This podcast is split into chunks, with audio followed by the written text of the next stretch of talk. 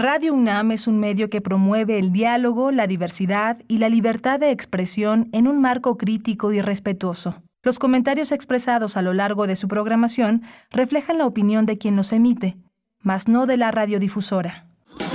Radio UNAM presenta Primer Movimiento, El Mundo desde la Universidad.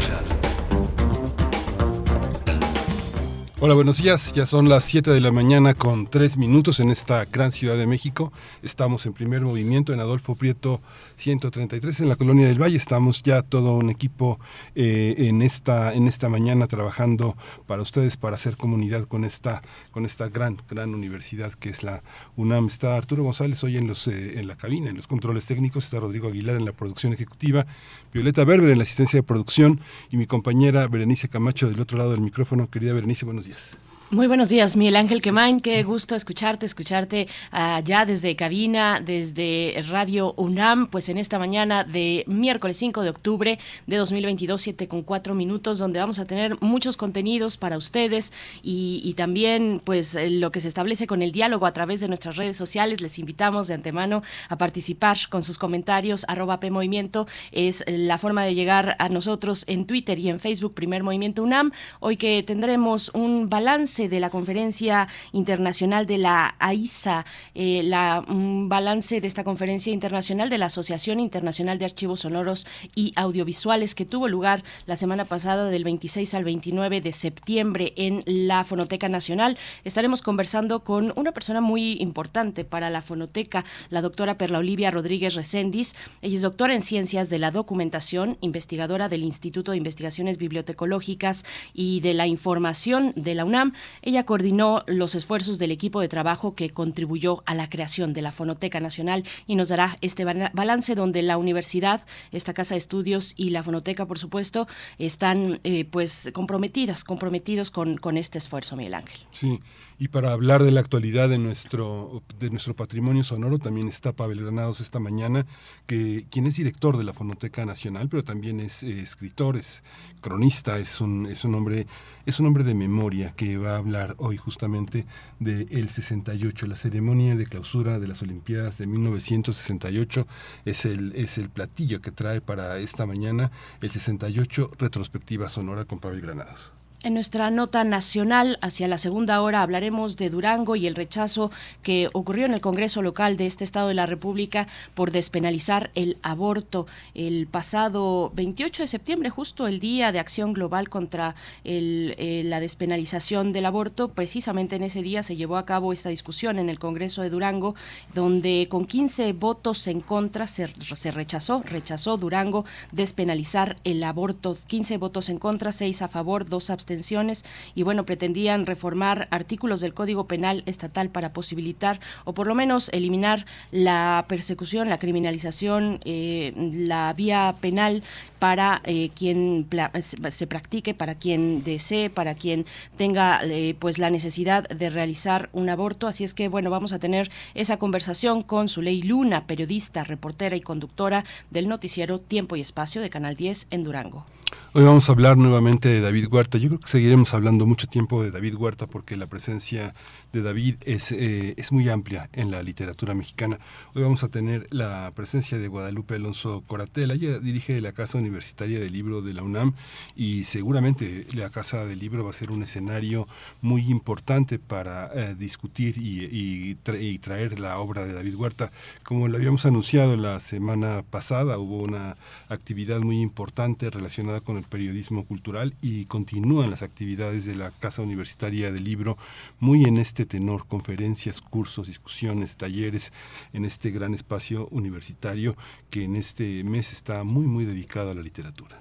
En la poesía necesaria esta mañana mm, está, estoy a cargo de la poesía eh, en esta mañana de miércoles y también vamos a dar seguimiento, seguimiento pues a la amplitud del legado, del, del legado poético de David Huerta. Así es que hacia la tercera hora un poco de poesía necesaria en memoria de David Huerta. Vamos a hablar hoy en la mesa del día del ejército espía, la investigación periodística. Vamos a tratar este tema con Raimundo Ramos, él es presidente del Comité de Derechos Humanos en Nuevo Laredo, allá en el norte del país.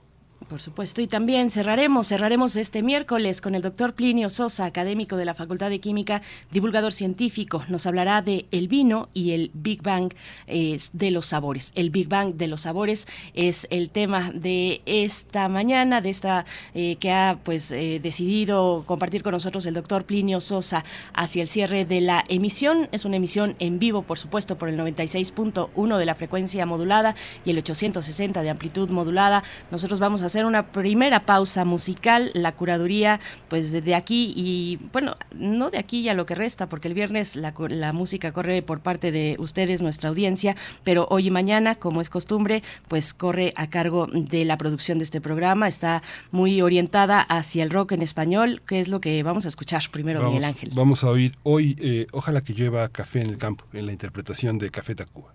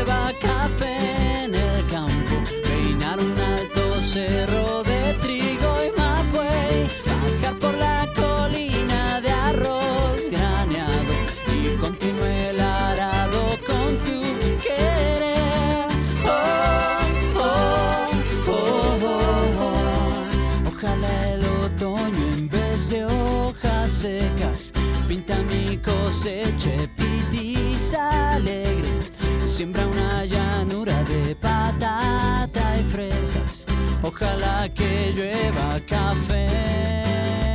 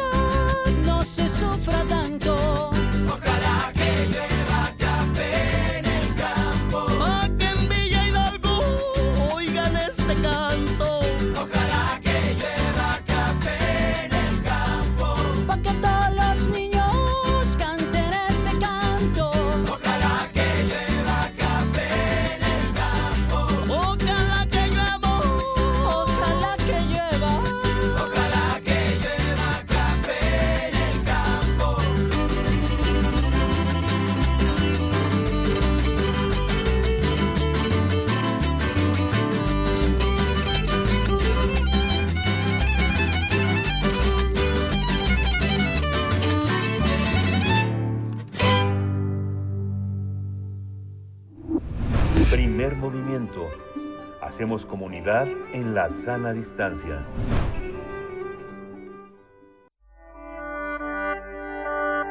COVID-19. Ante la pandemia, sigamos informados. Radio UNAM. Siete con trece minutos vamos con el reporte semanal de COVID-19 y otros temas de salud. En Información Nacional, la Secretaría de Salud informó que en los últimos siete días se registraron 91 nuevos decesos, por lo que el número de fallecimientos por la enfermedad de COVID-19 aumentó en México a 330.139. De acuerdo al informe técnico que ofrecen las autoridades eh, sanitarias, eh, se registraron 8.420 nuevos contagios. Los casos confirmados acumulados aumentan a 7.090.965. Información internacional, la Organización Mundial de la Salud advirtió ayer que el número de muertos por el brote de cólera en Haití es probablemente mucho mayor de lo que se había informado. Las autoridades sanitarias de ese país habían informado que al menos siete personas murieron por esta enfermedad, lo que hace temer un resurgimiento de la epidemia después de casi tres años. La OMS advirtió que la situación es complicada debido a que los casos fueron detectados en zonas controladas por grupos criminales y el acceso es muy difícil.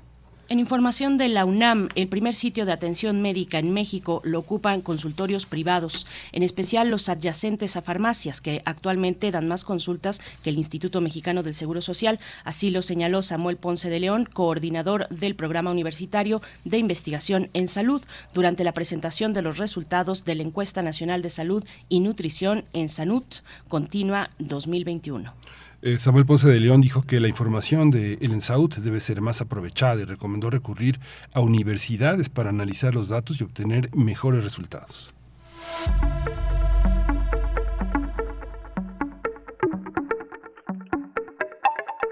Recomendaciones culturales en el marco de la primera edición del Festival Cultura UNAM, este viernes 7 de octubre a las 20 horas, se presentará en la sala Nezahualcóyotl del Centro Cultural Universitario la agrupación Pacific Quartet, ganadora de varios premios Grammy.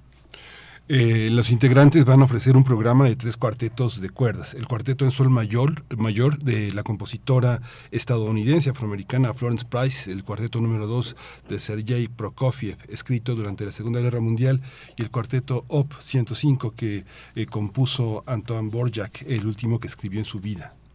La entrada a este concierto, la entrada es libre para las secciones de primer piso, orquesta A, orquesta B, coro y segundo piso. Así es que no se lo pierdan en el marco del Festival Cultura UNAM, esta y muchas actividades más que tendrán lugar hasta el 16 de octubre. Ya va por la mitad, poco menos de la mitad, pero va eh, pues viento en popa este, este primer, este primera edición del Festival Cultura UNAM. Vamos a ir en este momento con nuestro inicio, nuestra conversación de inicio, el balance de la conferencia internacional de la Asociación Internacional de Archivos sonoros y audiovisuales. Primer movimiento. Hacemos comunidad con tus postales sonoras. Envíalas a primermovimientounam.gmail.com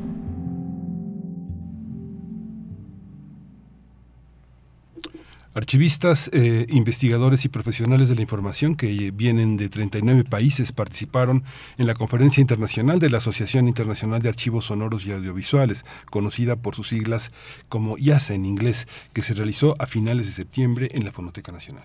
Uno de los temas centrales fue debatir sobre los retos para preservar a nivel mundial los archivos sonoros y audiovisuales en el siglo XXI. La conferencia se celebró en México gracias a la colaboración del Instituto de Investigaciones Bibliotecológicas y de la Información, así como de la Fonoteca Nacional y la organización Memórica. Este evento se centró en los archivos del futuro, que deben ser abiertos, sustentables y equitativos, lo que resulta fundamental debido a que el acceso a la información no se daría de manera amplia si solo nos centramos en documentos de carácter textual. Por ello, también se analizó la importancia de preservar documentos digitales. Vamos a conversar sobre esta reciente conferencia internacional de la Asociación Internacional de Archivos Sonoros y Audiovisuales con la doctora en ciencias eh, Perla Olivia Rodríguez Recendis. Ella es investigadora del Instituto de Investigaciones Bibliotecológicas y de la Información de la UNAM. Ella coordinó en un inicio los esfuerzos del equipo de trabajo que hicieron posible la creación de la eh, Fonoteca Nacional. Doctora Perla Olivia Rodríguez, eh, bienvenida. Buenos días. Buenos días, Miguel Ángel. Buenos días, Berenice. ¿Qué tal? Eh, buenos días también a toda la gente que nos escucha. Gracias, doctora. Qué, qué gusto, qué gusto, gusto tenerla con nosotros en esta mañana para que nos comparta, pues, esto, el balance de esta conferencia internacional que tuvo a la Fonoteca Nacional, como sucede, y donde también la Universidad Nacional, pues, intervino de una manera muy, muy importante. ¿Cuál es, cuál es ese balance, doctora? Bueno, mira, yo comentaría que fue muy satisfactorio pudimos eh, ubicar a México precisamente en el centro de la discusión a nivel internacional en materia de archivos sonoros y audiovisuales. Fue una conferencia diversa e inclusiva y en ese sentido pues cumplimos precisamente con este propósito de centrar la reflexión eh, en torno a lo que serían o deben de ser los archivos del futuro, ¿verdad? Eh, con una mayor accesibilidad, con una mayor inclusividad y por supuesto con la búsqueda de la equidad y de la eh, diversidad en materia de contenido. También yo te diría que eh, prácticamente pues la conferencia fue muy muy exitosa y esto se debió en gran medida pues a todo el apoyo que recibimos por parte de la Fonoteca Nacional de los trabajadores de la Fonoteca Nacional, de su director, de Pavel Granados, y del apoyo, por supuesto, del Instituto de Investigaciones Bibliotecológicas y de la Información de la UNAM. Como universitaria y como coordinadora general de esta conferencia, pues para mí fue un gran honor, un, gran esfuerzo, porque fue un trabajo que empezamos hace más de un año, y, y el apoyo de Memórica también eh, conviene señalarlo, porque han sido eh, eh, esta conferencia en realidad es resultado del trabajo de colaboración de la universidad y de las instituciones públicas. Eh, también quisiera decirte que el punto de los archivos de pueblos originarios estuvo en, en el centro de la atención también, se pudo conocer y presentar la situación y los archivos públicos, así como los desarrollos tecnológicos de punta. Entonces, la conferencia, como cada año, marca siempre tendencia y marca la agenda a nivel internacional. Entonces, eh, yo quisiera subrayar que fue pues un trabajo eh, muy exitoso y, y, bueno, por supuesto para la UNAM que enarbula este tipo de, de iniciativas es un gran orgullo, una gran deferencia. Estoy contenta, cansada, pero bueno, pues muy muy satisfecha de todos los resultados que obtuvimos. Cansada pero con ilusiones, doctora. Hay una hay un paraguas que cobija la Ley de Archivos, la Ley General de Archivos en México que fundamentalmente está diseñada para los archivos públicos. Sin embargo, el tema de lo sonoro y lo audiovisual marca un hito en el caso de nuestro país porque eh, no son sujetos obligados de, reserva los, eh, los, medios, los medios privados. La Fonoteca Nacional ha recibido muchos de esos archivos eh, privados que no estaban obligados a hacerse, pero que muchos han donado, que muchos han hecho posible para la memoria del país. ¿Cómo, cómo es la situación de México eh, en ese caso de la ley que, tiene una ley general de archivos fundamentalmente pensando en los archivos eh, impresos, los archivos que no son audiovisuales? ¿Cómo, cómo, está, este, ¿Cómo estamos en relación al mundo? La radio pública, la radio privada de algunos países como los Países Bajos, los países nórdicos, sí preservan archivos que son de radiodifusoras privadas, de, esfuerzos privados. ¿Cómo estamos en ese sentido, doctora? Bueno, en México se han em, emprendido esfuerzos muy claros de preservación, pero falta mucho, mucho por hacer. Es cierto que en materia de la ley, de eh, la parte legislativa, necesitamos incidir en que los archivos sonoros y audiovisuales también son testimonios. Eh, un ejemplo concreto son, por ejemplo, las declaraciones, eh, las ruedas de prensa, ¿verdad? Todos estos materiales que se publican por parte de las instituciones públicas son documentos, tienen un valor testimonial, amén de, por supuesto, un valor patrimonial y su salvaguarda es fundamental, su salvaguarda para el acceso. Esto, como bien lo mencionas tú al inicio de la pregunta, no está claro en las leyes eh, tanto en el depósito legal como en, la ley de depósito legal como en la ley de acceso a la información. Entonces, ese es el siguiente paso que tenemos que dar porque la salvaguarda de los archivos tiene que estar eh, protegida, tiene que estar sentada, precisamente asentada en este marco legal y en políticas públicas coherentes que contribuyan a garantizar que estos documentos se preservan y se proporcionan en acceso. En el caso de las instituciones públicas, eh, es un poco más claro el, el sentido del acceso porque se generan con recursos públicos. Por lo tanto, eh, tiene que tener una salvaguarda claramente establecida y se tiene que eh, proporcionar ese material para un uso posterior, un reaprovechamiento, sea de carácter educativo, cultural, científico, entre otros. En el caso de las instituciones privadas, de las organizaciones eh, que sí tienen fines de lucro, también están generando una gran cantidad de contenidos que se tienen que salvaguardar porque son parte precisamente de la producción de contenidos digitales de la actualidad y también son documentos que dan cuenta de lo que es el quehacer eh, de la sociedad, eh, del pensamiento, entonces también tenemos que procurar la salvaguarda de estos contenidos. Yo creo que ahí es donde está el siguiente compromiso de quienes trabajamos en pro de la preservación de los archivos, tener instrumentos legales y políticas públicas que no protejan los archivos para un año, para un sexenio, sino que tengan una visión de largo plazo, que ese es otro de los eh, sentidos de la Conferencia Internacional de IASA, la visión de largo plazo. Y, y reconocer que al igual que los documentos impresos, las grabaciones sonoras y audiovisuales tienen un valor testimonial y, y tenemos que, que dar ese paso en esta en este momento en México.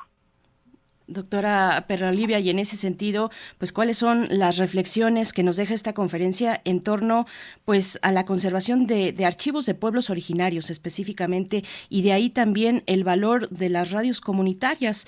Eh, ¿Cuáles son los esfuerzos, los desafíos también para fortalecer a las radios comunitarias que finalmente son las entidades que, que generan, que fomentan esa memoria y el testimonio de los pueblos, de los pueblos originarios, doctora Perla Olivia?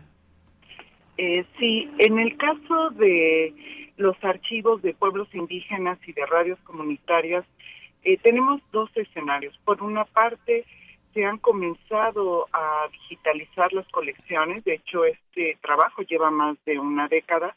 Se ha hecho una digitalización itinerante de acuerdo a lo que nos comentaron precisamente los mismos archivistas que estuvieron en la conferencia internacional de IASA gracias al apoyo mismo de IASA a una beca que les dio la UNESCO y al esfuerzo que hizo la Fonoteca Nacional por, por traer a, la Ciudad de México precisamente estos archivistas. Entonces, eh, han comenzado la digitalización, han emprendido trabajos de salvaguarda con el auspicio y el reconocimiento de la comunidad y por otra parte que eh, em, están ante la el desafío de la preservación digital de estos contenidos que han sido digitalizados. Sin embargo, hay otro escenario que resulta muy interesante. Hay nuevas radios comunitarias que están generando documentos de origen digital. Entre comillas, diríamos que están empezando las tareas de preservación y tendrían que contar con las herramientas, con la tecnología y con los saberes para salvaguardar estos materiales que están produciendo día a día. Eh, digamos que tenemos dos tipologías precisamente de eh, emisoras que tienen tareas diferentes y cuyos retos son eh, diferentes. En ese sentido, pues la preservación digital de estos contenidos tiene que ser una prioridad y, y, e insisto, es solo a través de un marco legal y de políticas claramente establecidas se puede reconocer que este trabajo es un trabajo de largo aliento, es un trabajo de largo plazo eh, que, que, quede, que tiene que estar eh, apoyado con recursos económicos, con una visión sustentable que garantice también la permanencia de estos archivistas, de estas personas que tienen a su cargo el archivo. Eh, y yo te diría que eso esa sería la situación de los archivos de pueblos originarios y de y de radios comunitarias, de acuerdo a lo que nosotros pudimos eh, explorar, ver en esta en esta conferencia y que además yo quiero decir que los delegados que nos hicieron favor de venir a la conferencia tuvieron una reunión donde estuvo el presidente de YASA, estuve estuvo Pavel Granados, director general también de la Fonoteca Nacional, y yo como vicepresidenta de conferencias, y pues bueno, pudimos conocer de cerca este trabajo y bueno, eh, por supuesto que el siguiente paso es seguir buscando incentivos eh, desde nuestra perspectiva como YASA para apoyar el el trabajo que este que este que estos archivistas realizan día a día. El tema de la conservación, la digitalización y, la, y la eh, catalogación, que es esta parte tan importante en el caso de los audiovisuales, ¿cómo funciona? Yo recuerdo eh, este en ese sexenio tan tan señalado como el, el, sexenio de Calderón, donde hubo tantas eh, tantas decisiones tan supinas, un buen intencionado director de TV, de, TV de, la, de la televisión pública dijo que había que digitalizar todo lo de todo lo de Sepropie y alguien en el Archivo General de la Nación le dijo, mire, no son los únicos archivos, hay de Hacienda, hay de Comercio, hay de Economía, este, más o menos tardaríamos 440 años en hacerlo, ¿no? Si lo hacemos al ritmo. ¿Cómo entender esta, esta parte, esta obsesión de muchos funcionarios eh, gubernamentales por digitalizar? Eh, ¿Es eh, más importante catalogar y clasificar que digitalizar? ¿Con qué criterios se tiene que digitalizar en México archivos que todavía son enormes, que si uno lo hiciera simplemente se propie, son creo que 300 años al, pie de la, de la reproducción digital, ¿no? Claro. Eh, mira, la pregunta creo que es muy interesante porque precisamente la digitalización fue considerada como un argumento político, ¿verdad? Con beneficios precisamente de esta índole. Muchas veces sin sentido. El digitalizar todo es una tarea prácticamente imposible si consideramos la cantidad de documentos que se han creado, sobre todo en cintas magnetofónicas. Sin embargo, eh, es muy, muy importante no perder de vista que debemos tener un conocimiento pleno de todo lo que se conserva en los archivos y priorizar la digitalización. Es decir, em, tenemos que tener un conocimiento de qué tipo de contenidos existen en los archivos y cuáles de esos contenidos están duplicados en otros archivos, cuáles tienen un valor histórico, cultural, cuáles son eh, tienen eh, son únicos, ¿verdad? Tienen el valor de la unicidad, la rareza, entre otros criterios que se emplean en el ámbito archivístico para priorizar la digitalización. Es muy importante también tener en cuenta, Miguel Ángel, el tema de los derechos de autor, porque muchas veces se hacen declaraciones de digitalizar todo y resulta que los archivos no tienen los derechos de autor porque no fueron claramente establecidos desde que se formaron los fondos y las colecciones. Y esto es un grave problema. Muchas veces eh, se, se dan recursos para digitalizar colecciones que luego no se pueden reutilizar, no se pueden poner en acceso público y eso pues impide que precisamente se cumpla con eh, una de las aspiraciones fundamentales de los archivos, que es proporcionar estos recursos, estos eh, materiales para su consulta eh, en acceso abierto. Entonces, la digitalización, digitalizar todo, pues fue una premisa y de hecho fue una de las discusiones que se hicieron en el año 2005 a nivel internacional. Se hizo una publicación si era posible precisamente digitalizar todo y se encontró que, que se tenía que priorizar la digitalización y la salvaguarda. Esto no significa desechar los otros contenidos, sino tener un claro conocimiento de lo que se resguarda en el archivo y dar pasos muy puntuales para priorizar precisamente la transferencia de contenidos en soportes analógicos o digitales. Y solo agregaría una cosa más, eh, una de las prioridades de la digitalización es la transferencia de contenidos grabados en soportes magnetofónicos, eh, eh, porque estos soportes prácticamente ya están en desuso y el riesgo de deterioro es muy alto. Hay un proceso, un fenómeno que Mike Casey eh, acuñó desde hace más de una década, que es la degradescencia, que significa la degradación sistemática de los soportes y eh, la obsolescencia de los equipos para la reproducción de estos contenidos. Entonces, tenemos que tener un claro conocimiento de lo que hay en los archivos y priorizar su salvaguarda. Doctora Perla Olivia, y en ese sentido, cuando hablamos de soportes digitales, hablamos también de una, con, una conservación ecológica. Eh, la, conservación también se ocupa del medio ambiente, una, eh, pues, eh, una conservación ecológica de este patrimonio. Cuéntenos un poco de ese eje, el eje de la sustentabilidad. ¿Está, está relacionado con la digitalización o cuáles son los soportes idóneos para tomar en consideración pues, una visión de este tipo?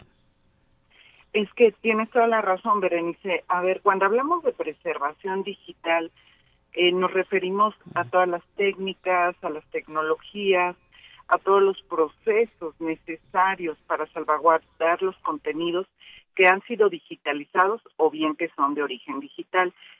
Pero eh, esta afirmación no puede ser señalada sin considerar que también la preservación digital puede tener implicaciones en precisamente el cambio climático. Y esto es uno de los aspectos que se han comenzado a notar eh, em, y que, bueno, la UNAM ha puesto en marcha publicaciones, congresos para abordar el tema de los archivos digitales y el cambio climático. Porque la afectación eh, deviene desde dos principales ópticas. Primero, porque se genera una basura tecnológica de forma sistemática, es decir, todos los soportes que se digitalizan eh, son eh, finalmente desechados cuando pasa mucho tiempo y ya no se pueden reproducir o quedan en uso eh, sistemático. se genera un tipo de desecho y hay experiencias a nivel internacional donde se observa que estos materiales se tiran, son basura tecnológica y se y, tienen afectaciones precisamente sobre el medio ambiente, pero también sobre la salud. Eh, también este fenómeno se reproduce en los dispositivos tecnológicos, en las computadoras que cada determinado tiempo eh, entran en desuso. Entonces estamos eh, de forma constante generando una basura tecnológica con las consecuencias que esto tiene en el medio ambiente.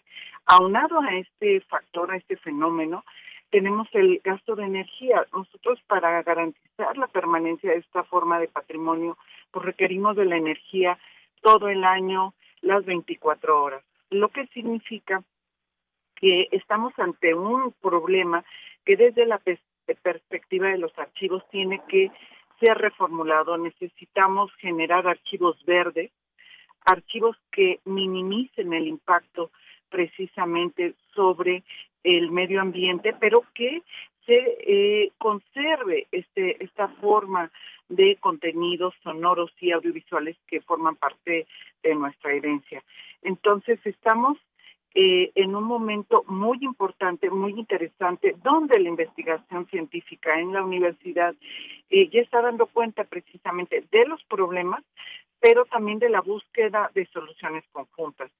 Eh, yo lo que siempre digo es que en la preservación digital no puede ser que cada institución eh, solicite equipos de hardware y software de manera em, eh, individual, ¿no? De manera tiene que haber una visión colaborativa a nivel de crear redes de colaboración tiene que haber eh, soluciones de largo plazo para el almacenamiento digital, eh, no solamente para la incorporación de gestores digitales de open source que son fundamentales, porque em, he sabido que la tecnología eh, propietaria conlleva también compromisos sistemáticos de pago de recursos económicos.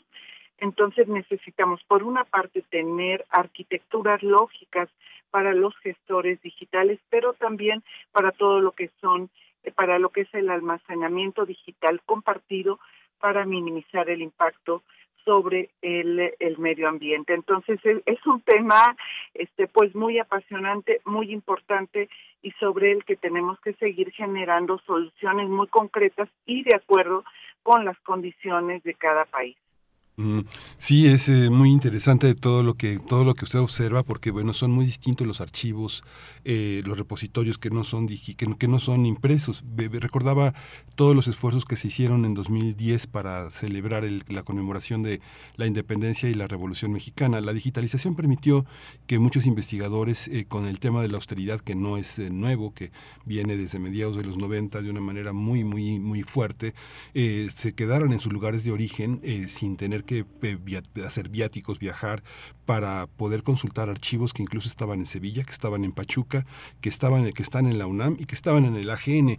¿Cómo, cómo eh, eh, esta parte de los archivos sonoros y audiovisuales sí necesita una enorme inversión si queremos ahorrar en traslados, porque el streaming, toda la, toda la, toda la descarga de audios sí implica tener equipos potentes, como usted lo señala. Las, la ley, las adquisiciones, por ejemplo, en equipo de cómputo, tiene candados y limitaciones muy severas todavía para la adquisición de equipos de punta para poder optimizar esta, estas descargas. ¿Es así? Sí, eh, a ver, eh, sí requieren inversiones eh, fuertes, eh, eh, pero también yo siempre señalo de inversiones lógicas y de largo plazo. Es decir, no se puede señalar que vas a invertir para un sexenio. Tienes que pensar en una visión de al menos 10 años. Un, un proyecto serio eh, de preservación digital se genera eh, precisamente al menos pensando en una década. Y esto eh, significa que las soluciones que tú adquieres están consideradas para satisfacer la preservación de ese patrimonio que, que em, es resguardado y que antes de que termine esa década tienes que pensar precisamente en una siguiente etapa. Ahora, eh, tenemos que pensar también en de qué manera esa inversión beneficia, como lo señalaba, no a un archivo, sino a un conjunto de archivos, porque de otra manera eh, cuando se consiguen recursos para un archivo que, bueno, por sí mismo es de festejar, estamos dejando en, en el desamparo a otros archivos. Entonces tenemos que tener políticas que sean incluyentes y que precisamente piensen en la amplia diversidad de archivos que hay en nuestro país. Eh, y desde esa perspectiva yo creo que eh, concretamente, por ejemplo, el apoyo que ha dado la Fonoteca Nacional en el caso de las digitalizaciones, ha sido muy importante, pero a su vez se requiere eh, contar con tecnología para que haya eh, copias espejo y que puedan ser eh, guardadas en instituciones estables, por ejemplo la UNAM, a mí me parece que a nivel nacional es una institución muy estable, una institución que em, el tema de la preservación ofrece muchas seguridades precisamente porque es una institución que hace eh, programaciones de largo plazo. Entonces, eh, es un es un tema que tiene que pensarse no solo pidiendo el recurso, sino para que con una visión de largo plazo y muy, muy, muy bien pensado, muy inteligente para garantizar pasar esta estafeta a la siguiente generación de archivistas eh, con gran responsabilidad, porque yo añadiría a esto que eh, el no el no invertir, el no dar un peso para la preservación eh, por falta de conocimiento también conlleva responsabilidades. Es decir, em, tenemos que tener claro que la preservación es una responsabilidad conjunta de los actores que intervienen, de los archivistas, de los responsables de los archivos y de la sociedad en la en general. Pues doctora Perla Olivia, ese es un muy buen comentario de cierre, pero me gustaría solamente que agregue también en este conjunto de pues de reflexiones que apuntan a un compromiso, compromisos firmes con la cultura, con el patrimonio cultural y su preservación, eh, pues un comentario sobre el contexto también en el que se dio esta conferencia, que es el de Mondiacult 2022. Son dos eventos que ocurrieron, dos eventos internacionales con sede en México que ocurrieron paralelamente y que que se hablan el uno al otro, me parece. ¿Cómo, cómo lo ve usted para el cierre de esta charla? Bueno, es que eh, realmente fue muy eh, importante para el mundo de los archivos el hecho de coincidir en esta en esta conferencia mundial donde se reunieron precisamente todos los ministros de cultura porque se pudo subrayar eh, la importancia que tienen los archivos sonoros y audiovisuales como parte de este patrimonio de la humanidad. De hecho, el presidente de YASA, Tre Berni, eh, pudo dictar una conferencia previa por invitación de la Fonoteca Nacional y llamar la atención a nivel mundial sobre esta forma de patrimonio. Entonces, eso también sitúa a nuestro país en un punto de liderazgo en las reflexiones de la preservación sonora y audiovisual, eh, lo que significa que eh, la, la, importancia de los archivos está en la discusión pública y eso eh, debe de empoderar a los archivistas, a los responsables de los archivos para que adquieran más notabilidad. Yo creo que ese sería uno de los beneficios más importantes. Eh, debe, eh, cada, cada vez más los archivos cobran notoriedad e importancia y esta no debe de, de cesar porque eh, si bien es cierto que hasta el siglo pasado estuvieron escondidos, fueron pensados como bodegas, ¿verdad? Como lugares de para guardar este tipo de materiales. En la actualidad, su vigencia y su relevancia es tal que eh, se, eh, forma parte de estas discusiones tan importantes a nivel mundial.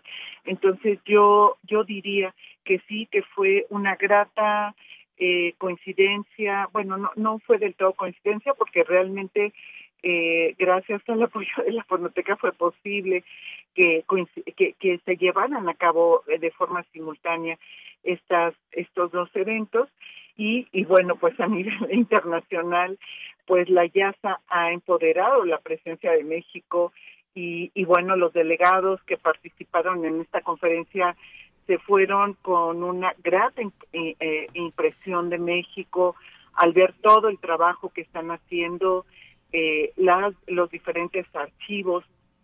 Eh, a mí me dio muchísimo gusto y orgullo, porque hay que decirlo como tal, que se pudieron ver experiencias a nivel nacional que se están desarrollando con problemáticas que existen, porque eso tampoco lo podemos negar, pero también con un esfuerzo de parte de los archivistas, los talleres de capacitación que se dieron eh, que, que, dieron, por ejemplo, algunos colegas de la Fonoteca Nacional, y eh, fueron muy bien eh, evaluados, fueron eh, pues señalados precisamente como buenas prácticas a nivel internacional, no por colegas del mismo país, sino por colegas a nivel internacional. Eh, mucho del trabajo que hacen en la radio pública, por ejemplo, Em, eh, eh, a través de las visitas profesionales, todo lo que hicieron en, en Radio Educación también fue pues muy, eh, muy bien em, revisado, muy bien valorado en la Filmoteca de la UNAM que fueron a visitar, en el MUAC. Eh, bueno, realmente, ¿qué, ¿qué puedo decir? Que, que con todo y nuestros desafíos, eh, México fue pues muy bien eh, revisado, muy bien analizado, muy bien valorado por todo el trabajo que hacen sus archivistas principalmente.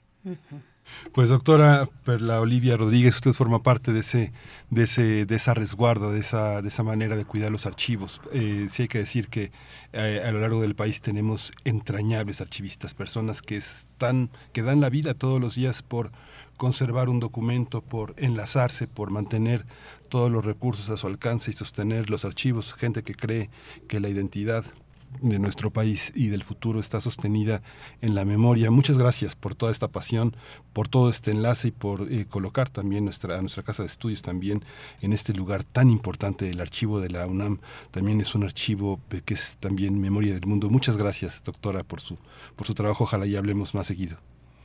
Ay, no, al contrario, gracias Miguel Ángel, gracias Berenice, eh, y porque bueno, pues soy universitaria y a mí me da muchísimo gusto que sea la UNAM quien está impulsando este tipo de beneficios para nuestro país. Entonces, ¿qué te puedo decir? Yo seguiré con este, con este gusto y eh, desde la UNAM. Gracias, doctora. Gracias. Muchas gracias y un abrazo para ustedes y para todo el público que nos escucha. Otro de vuelta, muchísimas gracias. Bueno, pues vamos directamente con las fonografías de bolsillo. Fonografías de bolsillo.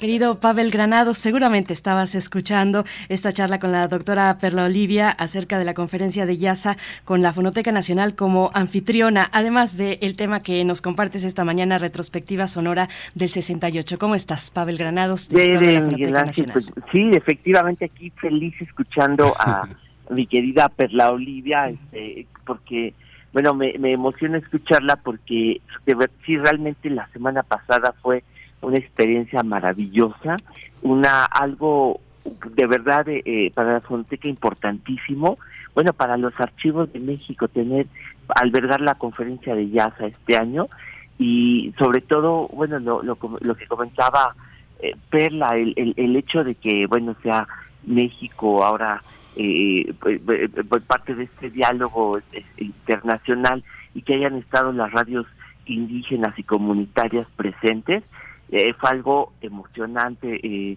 el que estuviera, bueno, ahí estuvo Benito eh, Taibo este, y, los compañeros de Radio UNAM en esta conferencia. Bueno, ya lo explicó mucho mejor este Perla y me dio muchísimo gusto escucharla. Dedicamos toda la semana y desde hace tiempo la fonoteca prácticamente estaba exclusivamente dedicada a esta conferencia internacional de para poder recibir a los compañeros de tantos países, ¿no? Y bueno, ahora que ya volvimos a lo a, las eh, cosas de la normalidad, mañana eh, es la eh, en la fonoteca a las 7 de la noche vamos a hacer un homenaje, una basado en lo que tenemos en la en la fonoteca a una mujer, bueno, para si ustedes la quieren conocer, recordar, evocar y ver que, que, lo que tenemos en la fonoteca de Concha Michel la famosísima eh, y legendaria folclorista mexicana que fue miembro del Partido Comunista, que fue pintada por Diego Rivera. Mañana nuestra compañera de la Fonoteca, investigadora de, del catálogo de literatura de la Fonoteca, Alejandra Delgado, le va a dedicar eh, su, una, una conferencia a las 7 de la noche, ya de manera presencial, ahí en la Fonoteca Nacional. Y bueno, pues yo creo que no podíamos dejar pasar esta semana sin hacer pues una breve evocación del 68. Bueno, ha, habiendo tantas cosas eh, que decir de, de este año y sobre todo pues pensar que octubre no se va sin que reflexionemos en torno a lo que lo que significa el año de 1968 en nuestra historia una herida terrible pero también el momento pues yo creo que Octavio Paz le decía año axial, efectivamente es un eje en el que antes y después eh, es nuestro país eh, fue completamente distinto, el despertar de una sociedad eh, desde el punto de vista político, el cambio en aspectos sociales, lo que significó para la universidad el, el 68 en, en términos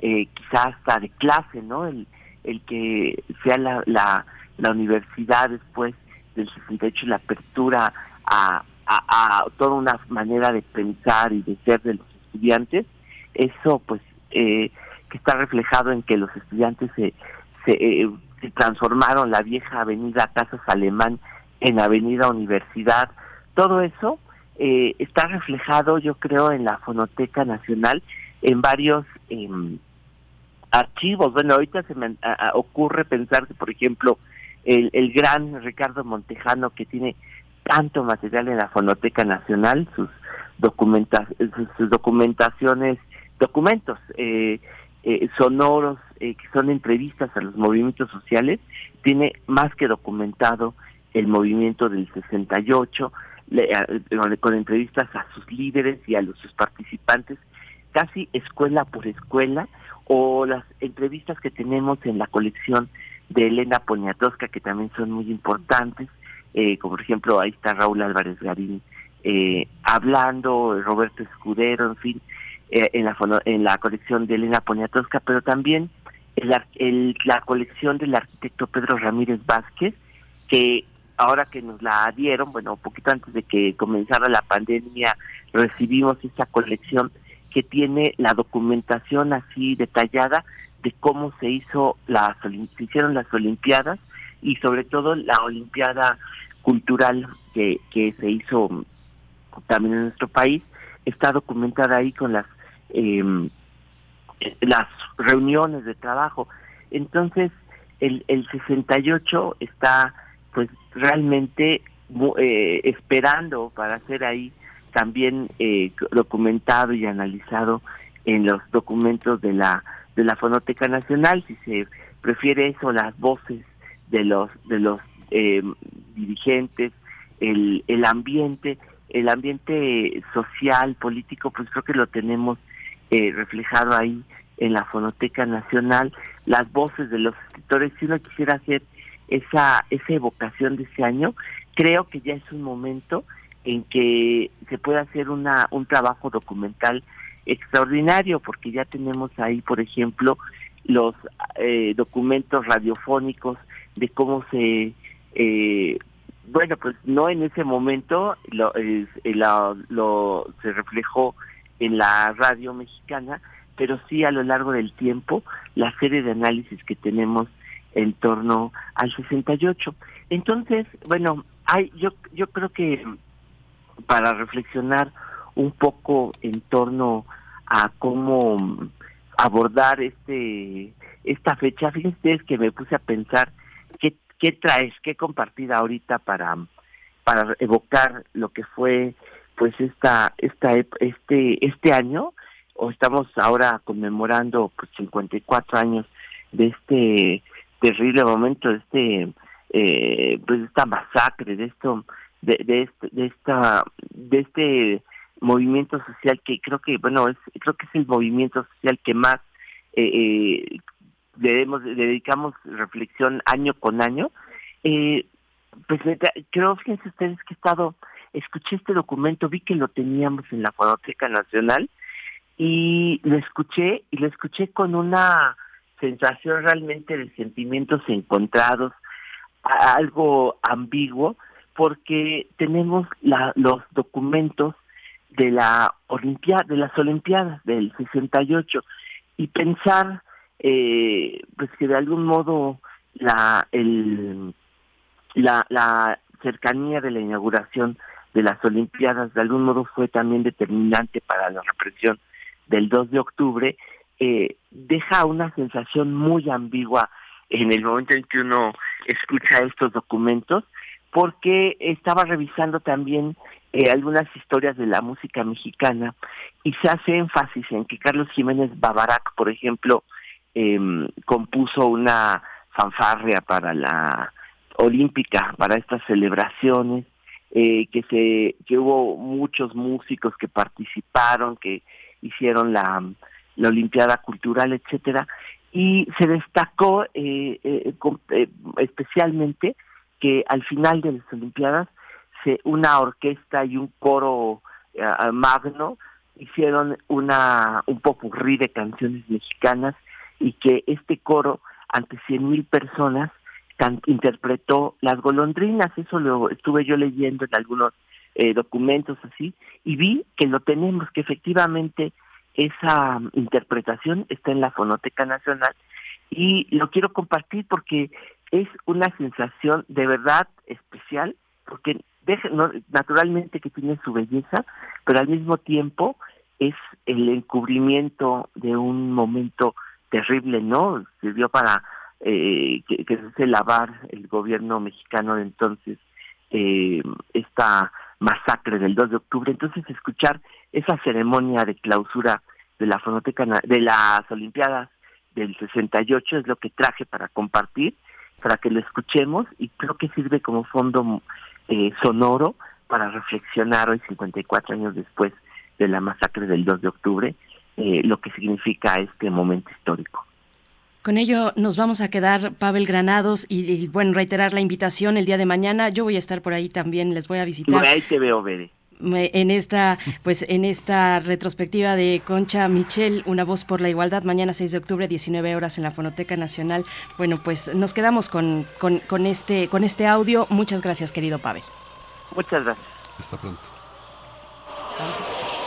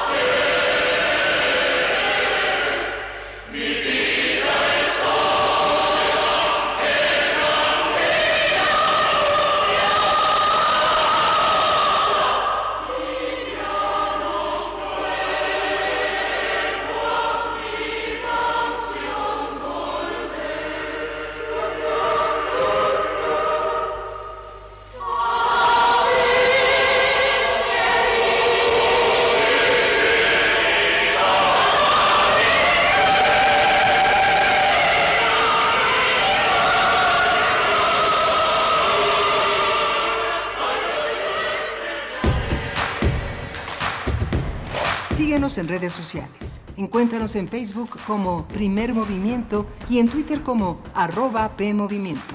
Hagamos comunidad.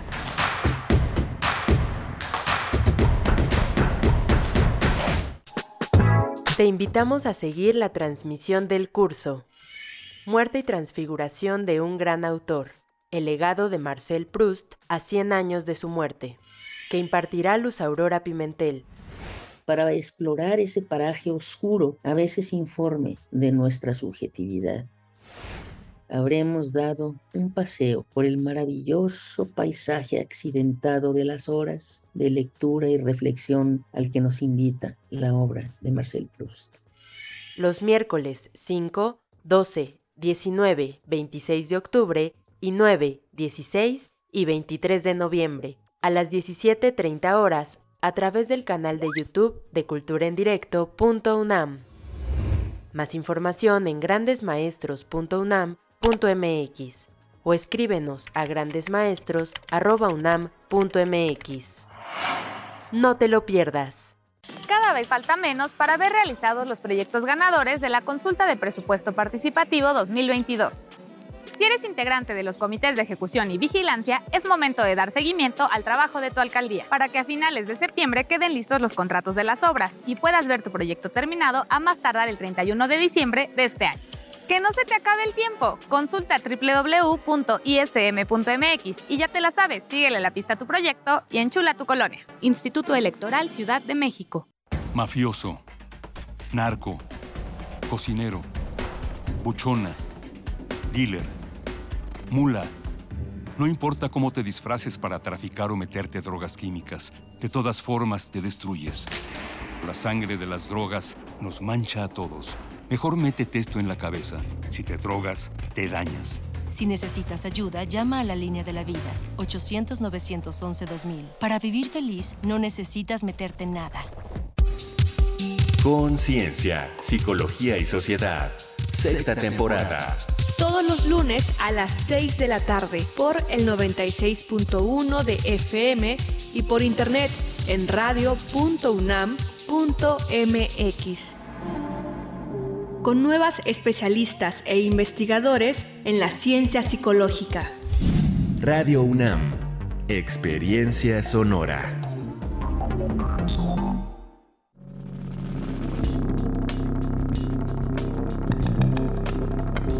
Prisma RU. Relatamos al mundo. Un informativo con visión universitaria. Noticias, análisis, debate. Prisma RU. Conduce Deyanira Morán. Te invitamos a escucharnos de lunes a viernes, de 1 a 3 de la tarde. 96.1 de FM. Radio UNAM. Experiencia sonora.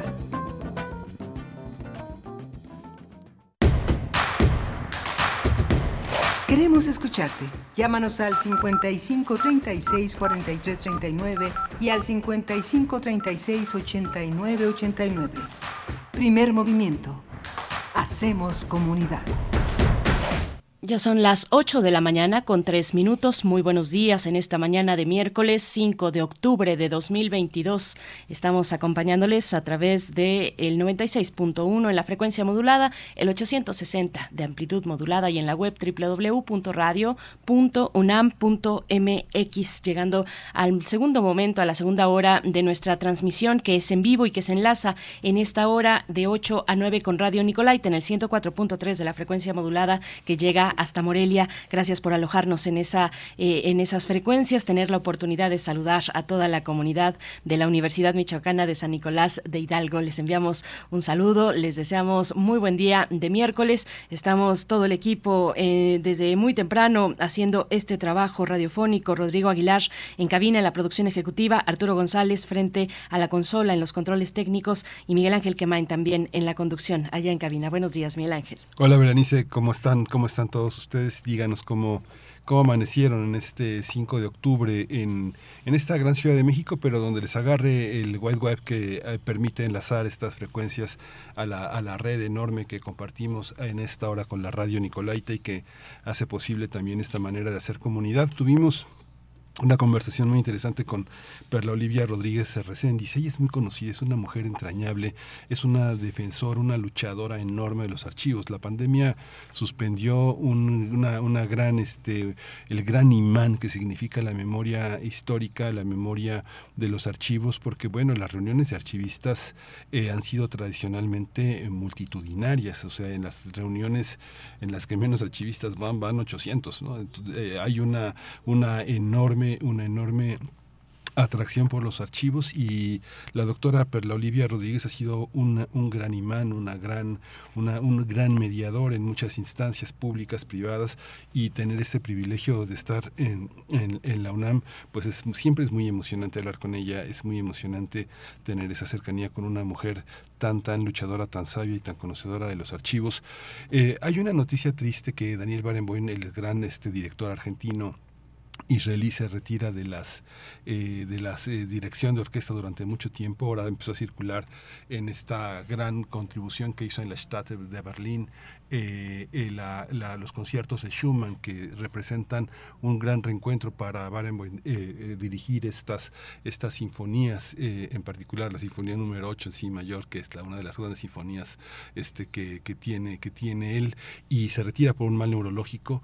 Y me da pie también para hablar de otro argentino que es entrañable en México, es un hombre muy, muy querido, Digo esto para que quienes eh, tengan una cercanía, una gran deuda eh, con él, con su, con su contribución, eh, le lancen un mensaje. Es Noayitric. Noayitric tuvo, estuvo, estuvo ahí en, en, en Colombia, en, en, este, en una se me olvidó, se me olvidó la, la, ciudad en la que estaba, ¿no? Le dio un derrame cerebral, está en coma desde hace este, un rato, no ha despertado, y bueno, él es un hombre muy importante para quienes se han dedicado al estudio de la lingüística, de la crítica literaria. Es uno de los grandes lectores de Rulfo, uno de los grandes hombres que ha leído la literatura latinoamericana, un hombre entrañable que junto con eh, Jimate Welch, eh, Renato Prada Oropesa, José Pascual Buxó, han estado eh, como grandes maestros. Y pues quien tenga eh, ese, lazo, ese lazo con Noé, que le eche también un lazo a Tununa Mercado, que es una de nuestras también grandes maestras, una gran escritora, y está en Vindictas, en la UNAM, en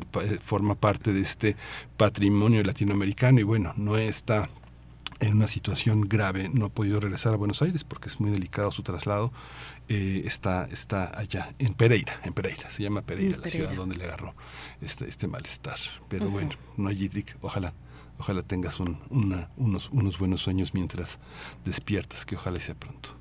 Que ojalá sea pronto, Miguel Ángel Quemain. Bueno, pues también regresando al, pues a la hora anterior donde tuvimos esta conversación con la doctora Perla Olivia, eh, lo decías, es muy reconocida eh, su labor, es muy admirada por parte de todos los que tenemos algo que ver con el sonido, con eh, la conservación, bueno, la preservación, la catalogación de los archivos sonoros. Bueno, es un, un, un personaje muy, muy importante en ese contexto, como también lo, lo son dos, eh, dos mujeres que nos representan muy bien desde Radio UNAM, porque Radio UNAM también de alguna u otra manera estuvo presente en esta conferencia internacional de eh, la de la IASA y estuvieron por allá, estuvo por allá nuestras dos compañeras, pues de un trabajo igualmente muy valioso, son muy valiosas para esta radiodifusora, para la actualidad de la radio pública en general, yo diría, para los archivos sonoros, su preservación, su, su catalogación especialmente, y me refiero a Yolanda Medina, que estuvo ahí eh, presente en esta conferencia de la IASA, y también a Carmen Limón, Yolanda Medina, jefa de Fonoteca, y Carmen Limón, subdirectora de Evaluación, Planeación y Programación aquí en Radio UNAM. Por allá anduvieron también, pues, si se trata, pues, de, de precisamente reflejar, de destacar el trabajo de personas muy importantes en este legado archivístico sonoro, pues ahí eh, está la representación de Radio UNAM en, en muchas personas y entre ellas estas dos mujeres que son, yo les digo, el dúo dinámico, de verdad son han hecho un trabajo extraordinario aquí en Radio UNAM, que es un trabajo que se traduce para todo para todo el país prácticamente para un legado, para un legado sonoro. Así es que, bueno, pues solamente mencionar eso y para esta hora, para esta hora que empieza mm, tendremos en unos momentos más en nuestra nota nacional la conversación sobre eh, lo que ocurrió en el Congreso local de Durango. Rechazaron el pasado 28 de septiembre la despenalización del aborto. Vamos a conversar al respecto con Sujei Luna, periodista, reportera y conductora del noticiero Tiempo y Espacio Canal 10 en ese estado de la República. En esta segunda hora, la presencia de Guadalupe Alonso Coratela, que dirige la Casa Universitaria del Libro uh, allá en Puebla y Orizaba, en, eh, en la colonia Roma, una un centro de actividades muy importante. Este mes está muy dedicado a la literatura, hay muchos talleres, muchas conferencias, muchas reuniones importantes. Y bueno, va a hablar de David Huerta. Pues David Huerta es eh, el eje de muchas reflexiones actuales, porque a David se le deben muchísimas cosas, entre ellas la, gran difusión de la poesía mexicana, eh, la gran traducción, el deber, el deber que nos eh legó y que él tomó a su vez de la herencia de los grandes maestros traductores, eh, Gerardo Denis, Octavio Paz, Tomás Segovia, de que eh, la obligación de todo poeta es eh, colocar en nuestra lengua los grandes hallazgos de otras. Y David fue uno de esos, uno de esos. Y vamos a tener a Guadalupe Alonso Coratel hablando de David Huerta. Por supuesto, pero vamos primero con nuestra nota nacional. Nota nacional. El pasado miércoles 8 de septiembre, en el marco del Día de Acción Global para el Acceso al Aborto Legal y Seguro, el Congreso de Durango votó en contra de un dictamen que buscaba despenalizar el aborto en el Estado.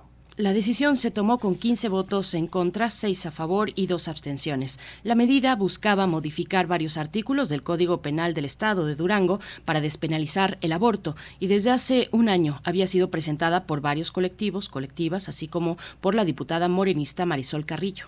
En el texto se solicitaba que el aborto se despenalizara hasta la semana 12 de gestación y destacaba que un sinnúmero de mujeres mueren de manera prematura por la práctica clandestina de los procedimientos de interrupción del embarazo.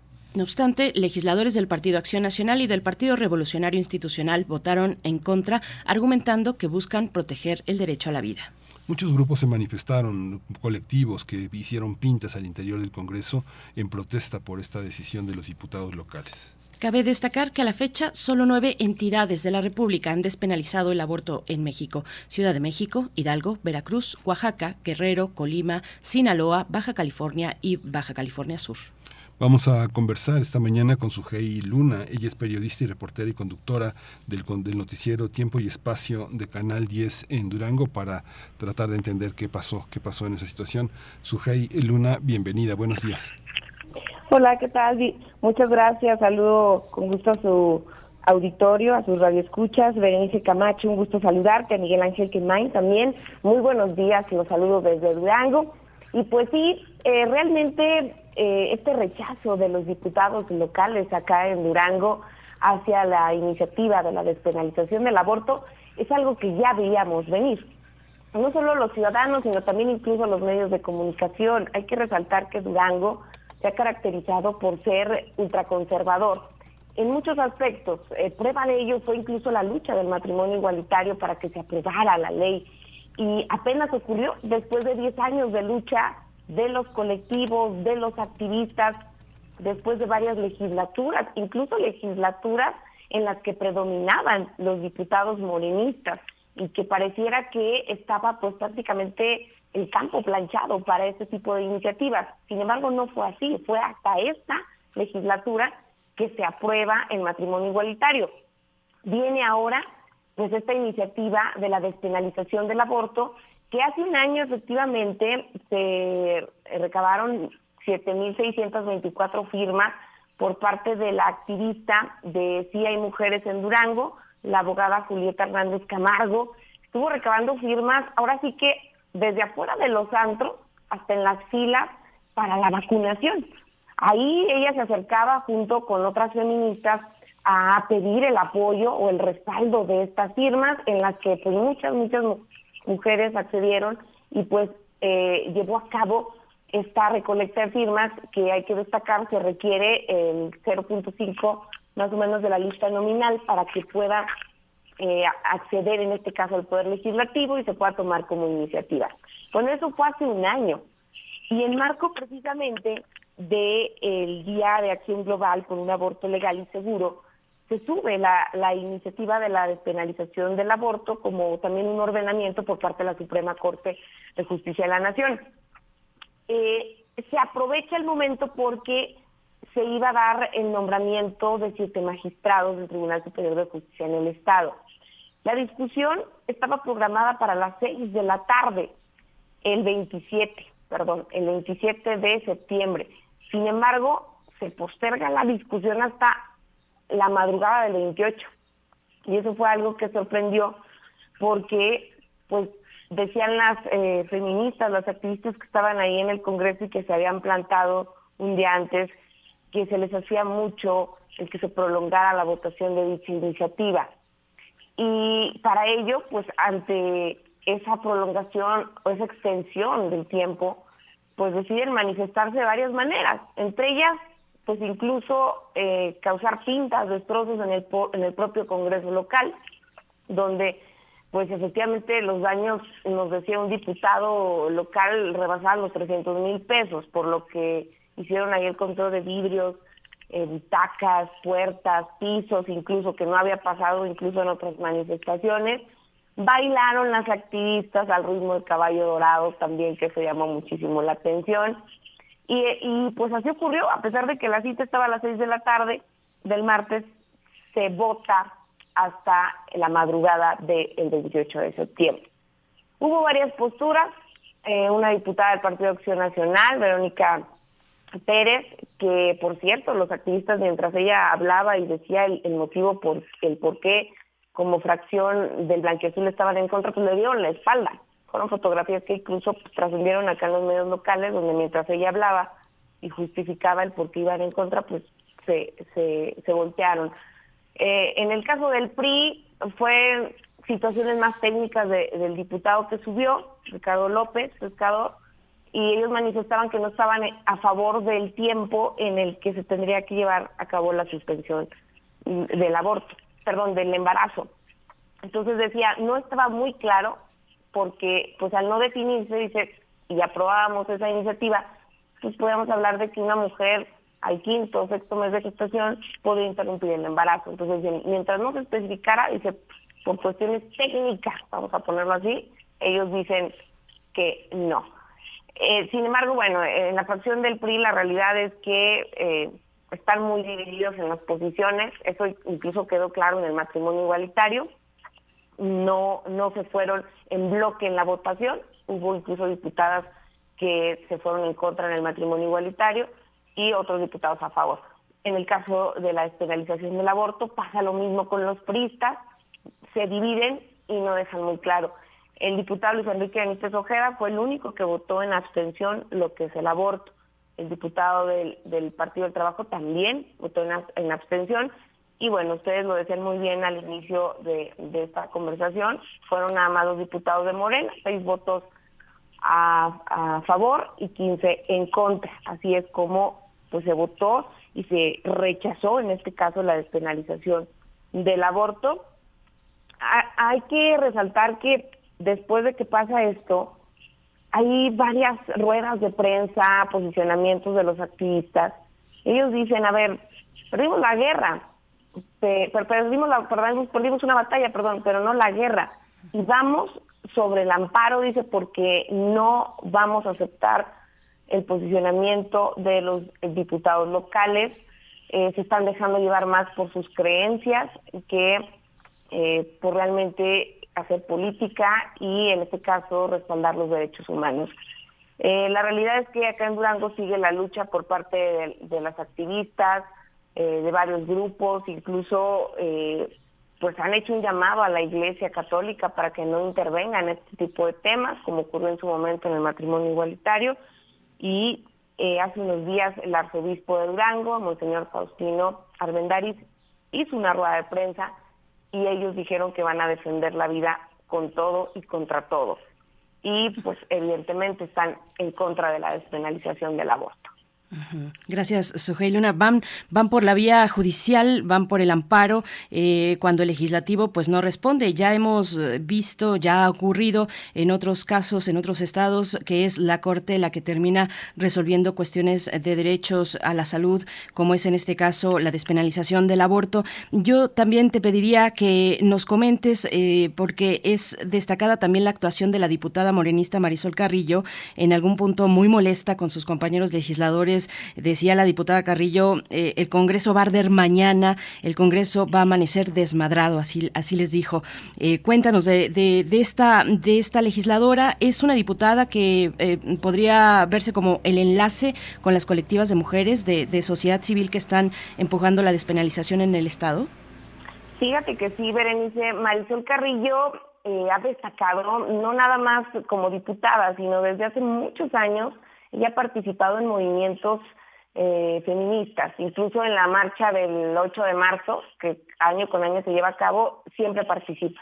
Entonces, siempre ha sido como una voz al interior del Congreso local de los activistas y de temas muy controversiales, ¿no? Matrimonio igualitario, ahora la despenalización del aborto.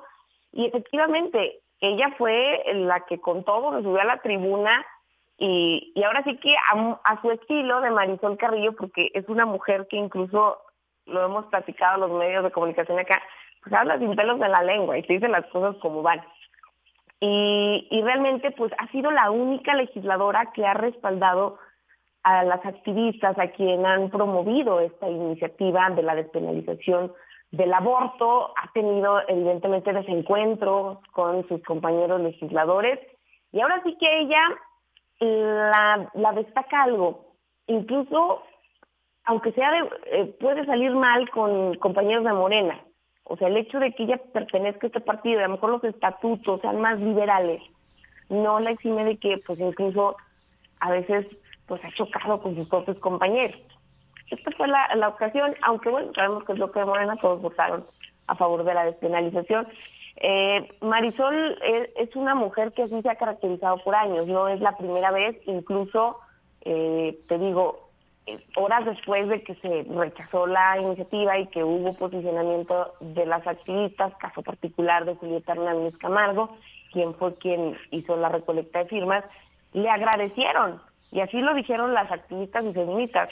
A ver, la única legisladora que nos defendió, la única legisladora que hizo un posicionamiento de defensa de los derechos humanos fue Marisol Carrillo, dijo, y se lo agradecemos.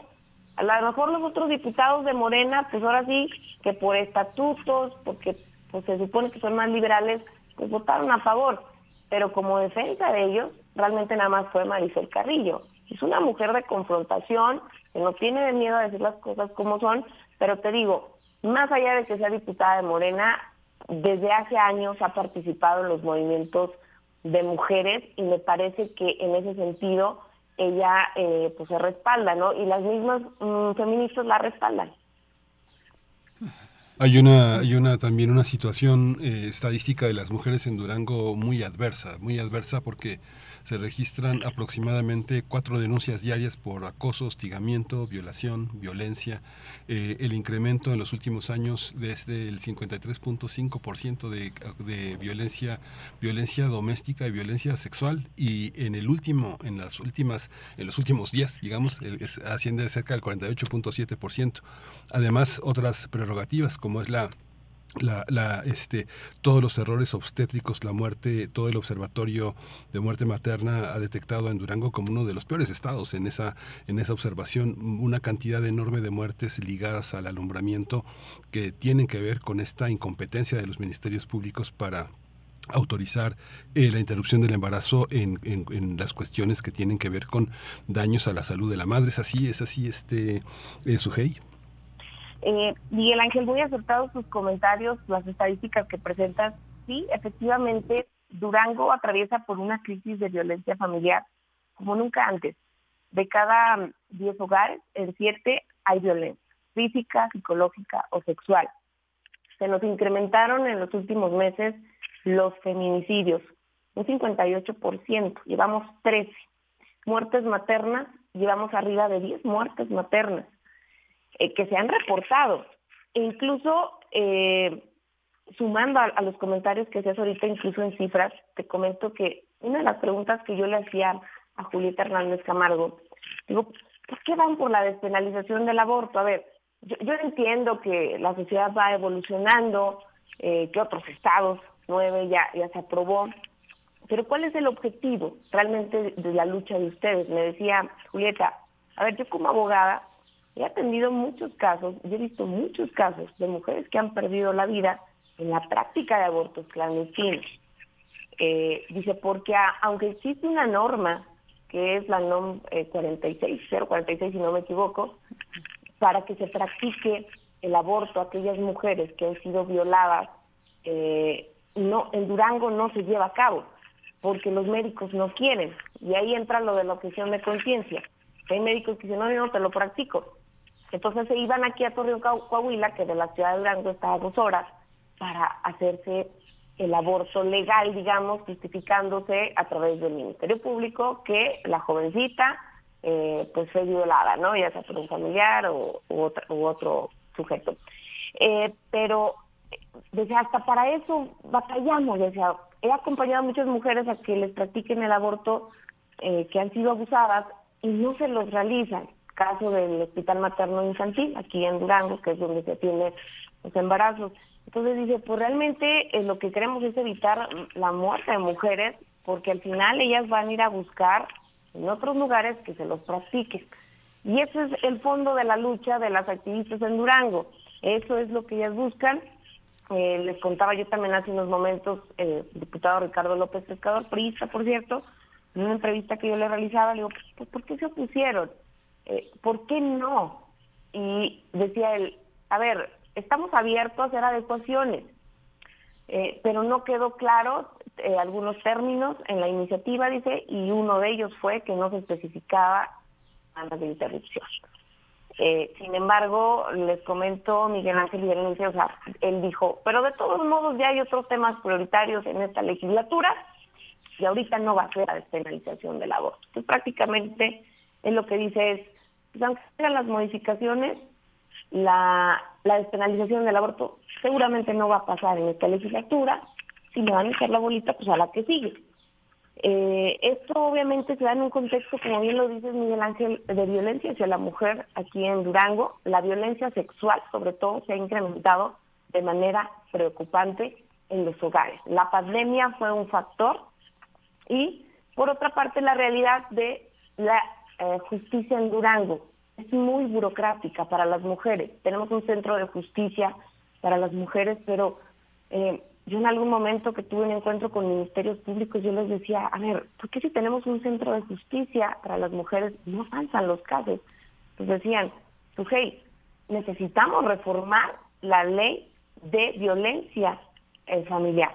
¿Por qué? Dice, porque aquí literal trabajamos con lo que tenemos y nos referimos a que o la mujer tiene que llegar muy, muy golpeada o casi muriéndose para que nosotros podamos proceder contra el victimario y se pueda, en este caso, catalogar el delito como intento de feminicidio. Que la verdad es que no está, no está penada la violencia familiar en Durango, o las penas que se ponen son mínimas.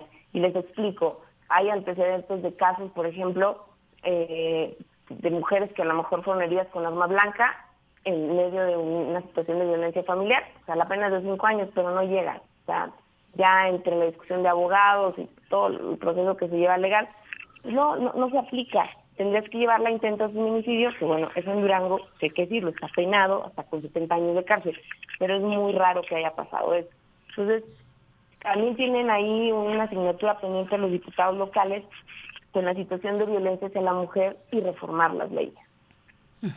Sujei, bueno, varias preguntas. ¿Cuáles son las acciones que toma a su cargo también el gobierno del Estado, el gobernador del Estado, eh, Esteban Villegas Villarreal? Bueno, es un gobernador que va que va llegando prácticamente, pero hay eh, cómo, cómo, lo, cómo se ve, por ejemplo, desde las propuestas que se, se virtieron en, en la campaña, qué es lo que se espera de este periodo a, a, cargo de este gobernador, el gobernador del partido, bueno, es de coalición, quedó por ahí, ay, ayúdame por ahí, el partido, el PRI, ¿no? PAN, PRI, eh, PRD, si ellos llegaron en alianza, es un eh, perfil priista meramente porque salió de, del Partido Revolucionario Institucional. Sin embargo, bueno, pues llegó como gobernador en una alianza con el Partido Acción Nacional y también el PRD.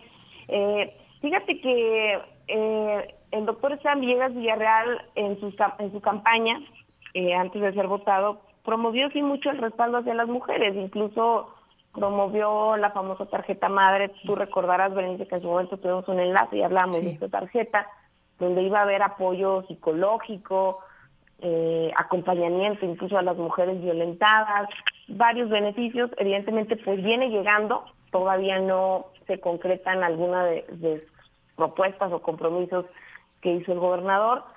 Eh, ha sido respetuoso y en el caso, si nos vamos a la despenalización del aborto, bueno, no ha habido posicionamiento de él, eh, pero marcó un precedente y te explico, por ejemplo, en cuál, en el matrimonio igualitario. Prácticamente les adelanta la chamba a los legisladores cuando él eh, envía un decreto para que en las oficialías no se discrimine a los ciudadanos y los cajen. Es decir, sea hombre o mujer, o dos hombres o dos mujeres, puedan casarse. Se publica en el diario oficial y es como avanzarles el trabajo a los legisladores con la votación del matrimonio igualitario. Es decir, el gobernador le está diciendo al duranguense, independientemente de tu orientación sexual, tú vas a llegar a una oficialía y no tienen por qué discriminarte y te puedes casar. Entonces, pues habla de un gobernador que pues está iniciando con el respaldo hacia los derechos humanos, ¿no? Así se ve. En la despenalización del aborto no ha visto, no, no hemos visto una postura, digo, pues es que se da prácticamente a los días del matrimonio igualitario. Sin embargo, en este caso, en este caso o en este tema del matrimonio que ha sido tan controversial en Durango, pues marcó un precedente, ¿no? Eh, con los diputados después de que eh, estaban, pues prácticamente sesión tras sesión postergando tratar el tema del matrimonio. Ahora con la despenalización, seguramente, porque es el caso particular de Durango, van a tener que hacer, cabildeos, foros, eh, la sociedad incluso, pues, que participe, ¿no? Porque tienes que escuchar a varios sectores. Como Durango, ahora sí que en Durango todos nos conocemos, Berenice, seguramente van por aquella vía, porque no es la primera vez que se hacen temas tan controversiales y que como sociedad nos divide seguramente van a apostarle a los foros, a los encuentros y a escuchar a varios sectores, entre ellos pues la propia iglesia, que bien o mal hay quienes dicen que no se mete, otros que sí, pero siempre terminan consultando. Hay una, hay una parte también que tiene que ver con una tradicional, este, como con una, una, una tradición de, de, género muy fuerte, de, de, machismo que está muy vinculada también a, eh, a, formas muy tradicionales de, de, de, modos de producción, de relacionados con oficios que son fundamentalmente de hombres. Todavía el trabajo eh, está muy separado por sexos. Es uno de los estados que más, junto con Zacatecas y todavía una parte del norte de San Luis, no necesariamente la Huasteca, pero una parte de San Luis significativa, muy dividido todavía en, la, en una participación muy escasa de la mujer. Yo, yo tenía, yo tenía alguna, alguna estadística en la que eh, cerca del 75% de las mujeres que dan a luz no tienen, no tienen medios propios de subsistencia, solamente un pequeño porcentaje tiene un ingreso propio, cerca del 15% de las personas que dan a luz lo tiene. Entonces eso crea una situación de, de, de inequidad, de, de, vulnerabilidad muy alta, ¿no? Sí, claro, Miguel Ángel. La verdad es que en Durango ha sido una lucha contra corriente de las mujeres, incluso pues ocupar espacios públicos, ¿no? Eh, ahora porque la ley lo permite y se han hecho reformas en cuanto a la equidad. Eh, por, ejemplo, así de lo que de lo que tú puedes decir recientemente, por primera vez hay un gabinete eh, estatal donde hay una equidad de género. O sea, vemos más mujeres participando en la vida pública. En el caso de los medios de comunicación, te puedo decir que también ha habido un avance importante. Las mujeres que estamos en la titularidad de espacios también, fue una lucha de años, incluso, pues lamento decirlo, pero eh, se encuentra la voluntad de compañeros que no te dejaban avanzar. El reto ahorita en Durango, reconocido por la Secretaría del Trabajo y Previsión Social, son los ingresos. En Durango las mujeres siguen ganando 20% menos que los hombres y hacen el mismo trabajo o a veces más no es que la mujer acá en Durango quiera hacer más, sino simplemente que se den las mismas oportunidades y eso incluye el propio ingreso. Pero así pasa, vas a una empresa y estaba en tal departamento un hombre y a lo mejor ahora entra una mujer, inmediatamente el, el, ingreso. En lo que es la vida pública, tengo entendido que sí se han armonizado los ingresos y ya no pasa como antes, pero es una es una lucha eh, incluso en, el que pues, tienes que lidiar con el propio hostigamiento laboral, el acoso laboral porque es diferente, eh, y aparte pues el acoso sexual, ¿no? O sea, que a veces también ocurre en los centros de trabajo. Entonces imagínate, desigualdad de ingresos, desigualdad incluso en, en los puestos, porque a veces no te los dan porque eres mujer. Incluso tu servidora, yo pasé por eso. Y la otra es, o sea, tener que lidiar todavía con un ambiente tóxico en el que hay acoso sexual, o sea, porque sí ocurre. Pero pues no pasa nada porque en Durango se tiene una baja cultura de denuncia y minimizas ese tipo de cuestiones y dices, híjole, ¿cómo denuncio el acoso laboral o el acoso sexual o el hostigamiento? O sea, lo minimizas y entonces ya van cuando ocurrió algo muy grave como de un ataque físico, por ejemplo, que llegas a esos niveles, porque ni siquiera el psicológico se denuncia. Eso, eh, quienes lo hemos vivido, sabemos que te lleva a unos niveles de estrés y ansiedad críticos. Entonces, me parece que eh, los nuevos gobiernos tienen un reto y un área de oportunidad en, las, en, en esa cuestión y en las mujeres, de hacerlas partícipes, de decir, a ver, cuáles son sus necesidades y qué vamos a hacer al respecto, porque efectivamente se ha avanzado, sí, pero no hemos llegado a ese equilibrio que quisiéramos en Durango. Pues Sujei Luna, veremos cómo camina la cuestión en el Estado o fuera de él, cómo se presenta el amparo y si esto llegará en algún momento a la Suprema Corte, como el caso, como lo hizo el caso de Coahuila. Te agradecemos, eh, como siempre, estar en este espacio, en esta participación. Sujei Luna, periodista, reportera, conductora del noticiero Tiempo y Espacio de Canal 10 allá en Durango. Muchas gracias, Sujei.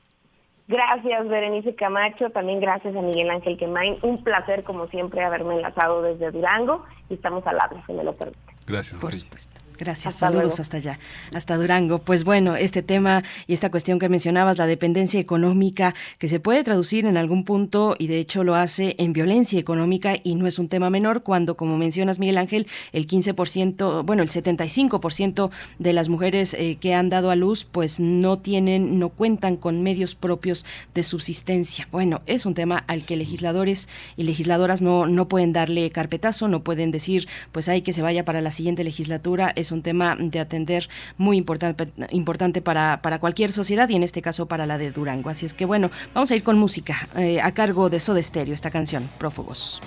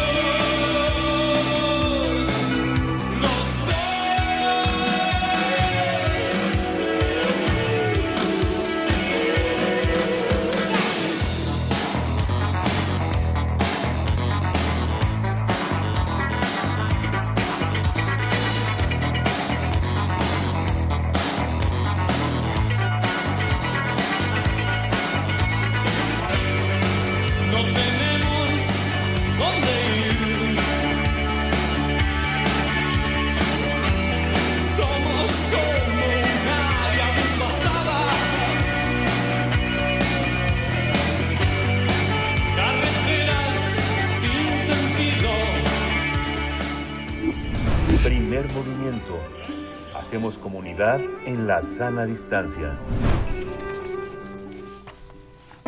Nota del día. Este 13 de octubre pasado, David Huerta perdió la vida a los 72 años, este gran poeta que también destacó como traductor, como tallerista, como promotor de la literatura. David Huerta nació el 8 de octubre de 1949. Fue hijo del conocido poeta y periodista Efraín Huerta. Estudió filosofía, letras inglesas y españolas en nuestra casa de estudios. Además fue becario de la Fundación Guggenheim. Eh, también dirigió el periódico de poesía. Fue premio Universidad Nacional en, en 2017 y fue titular de la Cátedra Extraordinaria Octavio Paz y profesor también de la UNAM. Profesor universitario, por supuesto. Sus tareas abarcaron diferentes géneros y modalidades que van desde la creación de obras propias a la enseñanza y la investigación. Además destacó como ensayista y se encargó de la edición de revistas y suplementos de difusión cultural. También tradujo al español diversas obras en italiano, francés e inglés. También destacó como un gran difusor de la literatura y la poesía durante su trayectoria como coordinador de talleres literarios en la Casa del Lago, el Instituto Nacional de Bellas Artes, el ISTE. También fue profesor de la Fundación Octavio Paz, eh, la Fundación para las Letras Mexicanas, la Universidad Autónoma de la Ciudad de México. Muchos de sus libros son hitos de la poesía mexicana, como Cuaderno de Noviembre, de 1976, versión escrito en 1978, Historia, de 1990 y El azul en la flama, de 2002. Ha sido traducido al inglés, al francés, finés, entre otros idiomas. En 2014 escribió el poema Yotzinapa a petición del Museo de Arte Contemporáneo de la ciudad de Oaxaca pues vamos a conversar sobre el legado de David Huerta, su obra poética, su labor como editor, traductor y ensayista. Y nos acompaña Guadalupe Alonso Coratela, directora de Casa Universitaria del Libro de la UNAM. Muchas gracias, doctora Guadalupe Alonso Coratela. Bienvenida, muy buenos días y por supuesto por delante nuestro pésame para ti, doctora, por esta pérdida que es irreemplazable, por ser además eh, estar vinculada con una amistad de muchos años. Doctora, muy buenos días. Buenos días, Berenice. ¿Qué tal, Miguel Ángel? Muchas gracias por esta invitación. Y bueno, pues eh, la verdad sí, una pena muy grande la pérdida de David Huerta. Creo que uno de los, es una de las voces, fue una de las voces fundamentales de la poesía mexicana contemporánea. Y bueno, pues lo vamos a extrañar mucho, eh, pero pues quedan sus libros, ¿no? Queda la obra que nos deja.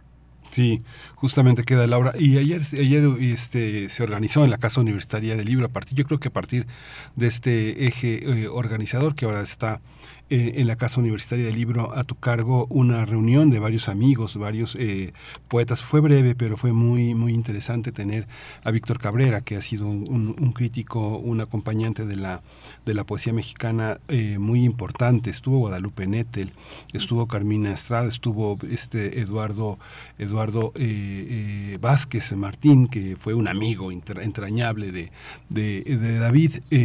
estuvo también Anel Pérez, estuviste tú, por supuesto. Eh, cuéntanos, eh, eh, Guadalupe, ¿cómo, cómo percibes la, la, visión en este momento de la obra de David? Quienes leímos Incurable en su momento pensamos que era un, un, momento como final, después de escribir Incurable, que iba a ser David y sí siguió haciendo muchas cosas.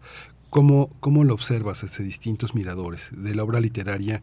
¿Qué, ¿Qué es lo que se recogió ayer? ¿De qué se habló? ¿De qué se hablará ¿Cómo, cómo esperas que se conserve esta obra? Bueno, eh, te repito, yo creo que es una de las voces fundamentales de la poesía mexicana de, nuestro tiempo. Eh, me parece que eh, tiene libros fundamentales, ya lo has mencionado tú, La mancha en el espejo, por ejemplo, una obra completa que publicó el Fondo de Cultura Económica que tiene varios de sus libros, La música de lo que pasa, libros eh, como El cristal en la playa. Yo creo que fue un, un poeta que em, buscó, tuvo una búsqueda muy importante en el lenguaje, eh, un poeta que también se quiso eh, desligar un poco de, pues de la poesía que había escrito su padre, de esta, de esta poesía que em, pues tenía una poesía muy muy muy mínima, ¿no? El, eh, Efraín Huerta. Y bueno, eh, creo que David hizo eh, tener una propia voz, hizo eh, una, una gran labor en la investigación del lenguaje con distinta temática, su poema incurable, bueno, es para mí uno de los momentos más luminosos de su poesía.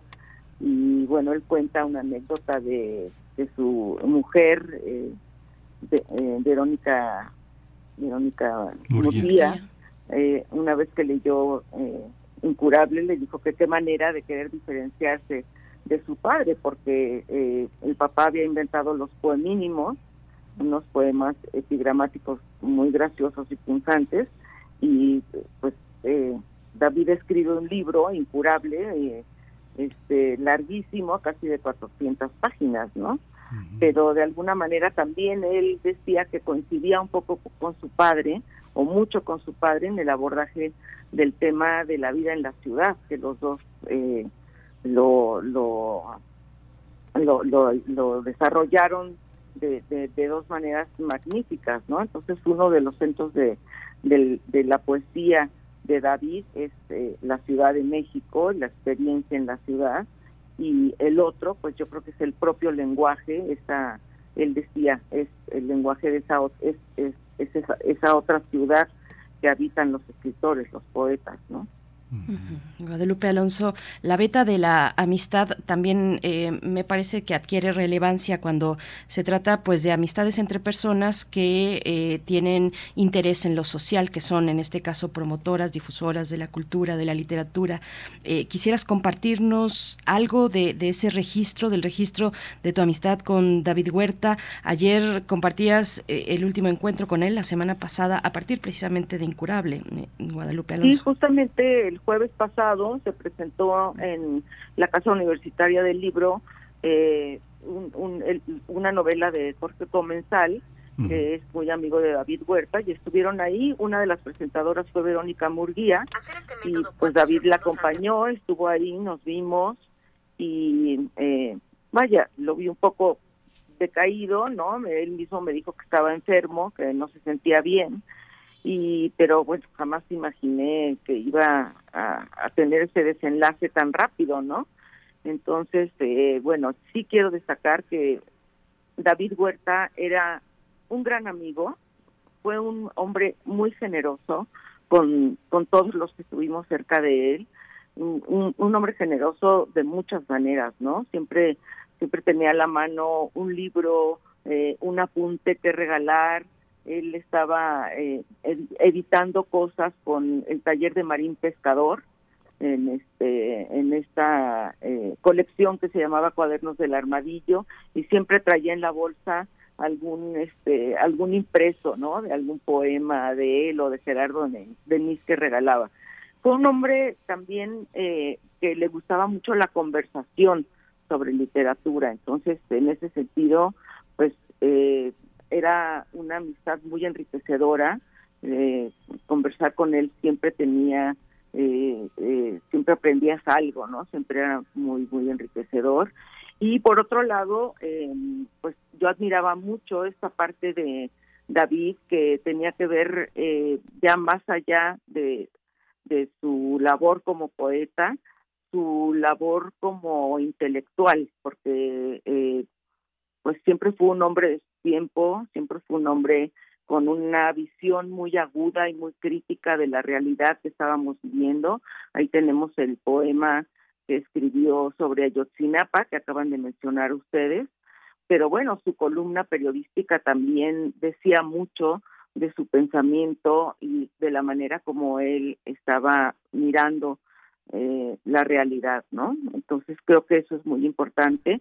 Y lo mismo la parte donde él, pues, formaba parte de un grupo de lectores y de escritores preocupados por la cultura en esta ciudad, en el país, y, eh, y estaba siempre, eh, eh, pues, eh, poniendo lo que podía para que se conservaran diferentes espacios en la ciudad, como por ejemplo la Casa del Poeta, donde él estuvo muy involucrado y que, bueno, gracias a él, de alguna manera esta casa ha subsistido, ¿no? Fíjate, Guadalupe, que hay una, hay una cosa que a mí me asombra mucho, porque en todas partes del país eh, tenía David amigos y este, yo lo conocí hace más de 40 años y David eh, eh, tenía una enorme capacidad para cobijar a todo el mundo. Hay una, hay una parte que yo no sé qué pienses tú, porque eres también desde hace muchísimos años parte de un, de un, eh, de, un conjunto cultural muy, muy amplio, pero yo creo que David eh, no era un cacique, en lo que se convirtieron muchos de los grupos, muchos de las cabezas de grupo cultural importantes. ¿no? Digamos que David decidía en muchos consejos editoriales, en muchas becas, en muchos espacios de decisión enorme y hasta donde yo pude ver a lo largo de, mi vida, de estos últimos 40 años, David eh, metía las manos por quien creía, pero no, no como un cacique. ¿Tú crees que eso sea parte de lo que le da tanto amor de tanta gente, eso que llaman generosidad? Yo, yo apostaría esa hipótesis de que nunca se convirtió en un cacique. Sí, por supuesto, nunca se convirtió en un cacique. Eh, era una persona que acogía siempre a los demás eh, que compartía con ellos. Eh, lo dije al principio, a mí me parece que uno de los eh, de, de, las peculiaridades que tenía él, una de las características de su personalidad que más destacaba era esta generosidad, porque creo que para David eh, la literatura no era solamente escribir o leer, sino que también era, era una conversación constante. Y esa conversación constante creo que la tuvimos todos eh, sus amigos con él, todos los que estuvimos cercanos. Eh, nos abrió muchísimos momentos eh, eh, espléndidos de la literatura universal. Tú sabes que él eh, pues, era un estudioso, por ejemplo, de este, Cervantes, ¿no? Entonces hablaba del Quijote con gran desenvoltura y, y tenía pues todos estos giros de, eh, de, del- de la, de la lengua muy muy este eh, siempre siempre preparados para el buen humor que, que lo que también este e- era un era un era un hombre eh, muy de mucho de muy buen humor de mucho sentido del humor no entonces creo que sí él, él para él la conversación literaria descubrir a los amigos conversar con ellos eh, era muy importante. Lo mismo que eh, su cercanía con las nuevas generaciones, ¿no? Él ha sido, fue y siempre estuvo metido en eso, fue un maestro de muchas generaciones eh, en la UNAM, en la Universidad de la Ciudad de México, eh, tú sabes que dirigió muchos talleres, por ejemplo los talleres en la Casa del Lago, eh, entonces creo que eso lo hacía un hombre muy entrañable, preocupado por eh, enseñar, preocupado por conversar con los demás, por compartir sus conocimientos. Y pues sí, creo que eso eh, fue un, un gran legado que dejó en diferentes generaciones, en todos los que lo conocimos. Y eh, pues se agradece porque pues fue uno- es un hombre que fue muy sencillo, él apostaba por la sencillez en todos los aspectos y bueno, eso lo alejó de querer, este, de las tentaciones de ser un cacique, ¿no? Sí, por supuesto, sí. Yo quería que nos comentaras un poco y qué bueno que, lo haces ahora, Guadalupe Alonso Coratela, sobre este legado académico como profesor universitario, siempre en su presentación, después de decir poeta mexicano, o bueno, muchas veces, eh, pues eh, después inmediatamente venía profesor universitario, con ese orgullo, con esa amplitud de lo que significa, y sus alumnos se han expresado en estos días, se han expresado pues con tristeza por su partida, los jóvenes formados eh, por él, si nos quieres comentar un poquito más, esa, eh, esa, esa beta de un trabajo que ha sido pues muy importante para la formación de jóvenes, de jóvenes escritores, tanto dentro de la universidad como fuera, como bien lo reseñas, en, en talleres y en otro tipo de espacios, Guadalupe. Sí, eh, este, yo creo que fue una de la, una de las labores más importantes para él, en, este, eh, fue esa, ¿no? La de la de enseñar a los jóvenes y eh, mostrar su propia experiencia. En una de las últimas conversaciones que tuvimos, eh, digamos, eh, de entrevista, ¿no? Para algún, para algún artículo, para algún programa, eh, hablamos de la comedia de Dante. Y entonces eh, él decía que el, el- lo mejor eh, para él era enseñar en el sentido de mostrar la propia experiencia a, a- a sus a sus alumnos, no de obligarlos a leer, no de obligarlos a, eh, a, a- a te- a tener ninguna preferencia de- en la lectura, etcétera, ¿no? Sino enseñar en el sentido de que él quería mostrar su propia experiencia, su propio entusiasmo con la poesía y decirles, miren, miren qué maravilla, ¿no? Así se expresaba él. Decía, yo les quiero decir, miren qué maravilla es esto, ¿sí? Entonces, eh, incluso eh, decía, eh, ahora en la industria del entretenimiento, de este, de las series, de los cines, decirles, eh, por ejemplo, los mejores efectos especiales que pueden ver no están en las películas de Hollywood, en Avatar o en Star Wars o ese tipo de películas, sino están en la Divina Comedia, entonces deberían de leer la Divina Comedia y este, porque ahí están los efectos especiales más deslumbrantes, ¿no? Esas metamorfosis de los personajes en el infierno, en fin, entonces él, él lo que quería era compartir esa emoción, ese entusiasmo por la lectura y no obligar a los alumnos, ¿no? Entonces, creo que sí logró tener esa comunicación del maestro con el alumno y de también potenciar las eh, a los alumnos que, les veía alguna este, particularidad para la poesía o para el ensayo. Eh, hicimos varios proyectos, David y yo, em, por, por ejemplo, em, en un aniversario de Efraín Huerta, eh, me propuso que por qué no hacíamos un programa que se produjo en TV UNAM y para ese programa eh, me dijo tenemos que meter a la gente joven para que opine sobre la obra de David Huerta porque hay muchos muchos estudiosos de, de él y pues tendríamos que darles un espacio, ¿no? Y, y en ese sentido siempre buscaba un espacio para para estos alumnos que a, los que les veía pues una pasión no por la literatura o que eran estudiosos de algún tema en específico. Y pues lo hicimos y la verdad creo que esa era otra de, eh, fue otro de los momentos muy generosos que tenía que tenía David hacia pues hacia las personas con las que compartía todo todo su saber no uno de los libros en los que ya, estamos al final, Carmen, perdón, este, Guadalupe, pero, pero, estamos al final, pero quiero hacerte una pregunta porque eh, queda eh, Verónica Murguía queda viuda de David, ¿no? Y yo creo que pensando en el Correo del Otro Mundo y algunas lecturas que publicó en Grano de Sal, me imagino esa enorme relación. Verónica es una de las grandes, grandes escritoras mexicanas actuales, ¿no? Yo me imagino el diálogo. ¿Cómo, cómo observas esa relación, esa conyugalidad, ese amor entre escritores de una escritora tan particular, tan extraordinaria como ella? Me pareció una, eh, una pareja de excepción porque, pues bueno, Verónica Murguía también es una de las escritoras más destacadas eh, eh, entre sus contemporáneos, ¿no? Eh, acaba de publicar el libro El cuarto jinete, que es un portento verdaderamente. Y bueno, la relación entre ella y, David era una relación, pues, de, de mucha colaboración, eh, se leían uno a otro, se ayudaban. Bueno, eh, ella misma me, me lo me lo comentó varias veces, ¿no? De cómo se leían uno al otro, de cómo se respetaban mucho, además, en sus tiempos de escritura.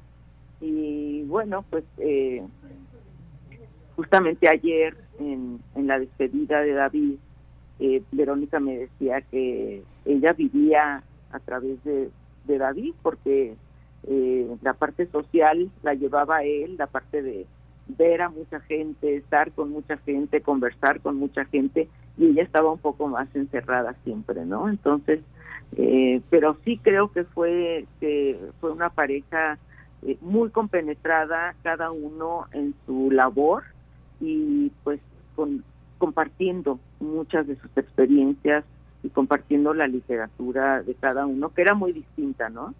Porque Verónica pues estaba eh, muy, está muy concentrada en un periodo de la literatura muy diferente al de al de David, ¿no? Escribiendo cosas sobre los siglos X, XI, XII, la época medieval y bueno, pues David más más este en, en esta época, ¿no? Pues muchas gracias, Guadalupe Alonso Coratela, directora de Casa Universitaria del Libro de la UNAM. Vamos a estar atentos a los homenajes que vengan, a los eventos que vengan en memoria de David Huerta. Seguro serán, serán varios, serán muchos y durante eh, un tiempo prolongado que estaremos pensando, repensando y leyendo. Ojalá así sea a David Huerta. Muchas gracias, Guadalupe Alonso. Muchas gracias a ustedes y nada más decir que sí, viene un homenaje eh, por parte de la UNAM en noviembre, ya les estaremos informando. Perfecto, estamos atentos. Gracias, hasta pronto. Hasta pronto. 9 de la mañana, la hora del corte y de despedirnos también de Radio Nicolaita. Volvemos en unos momentos. Síguenos en redes sociales. Encuéntranos en Facebook como Primer Movimiento y en Twitter como arroba PMovimiento. Hagamos comunidad.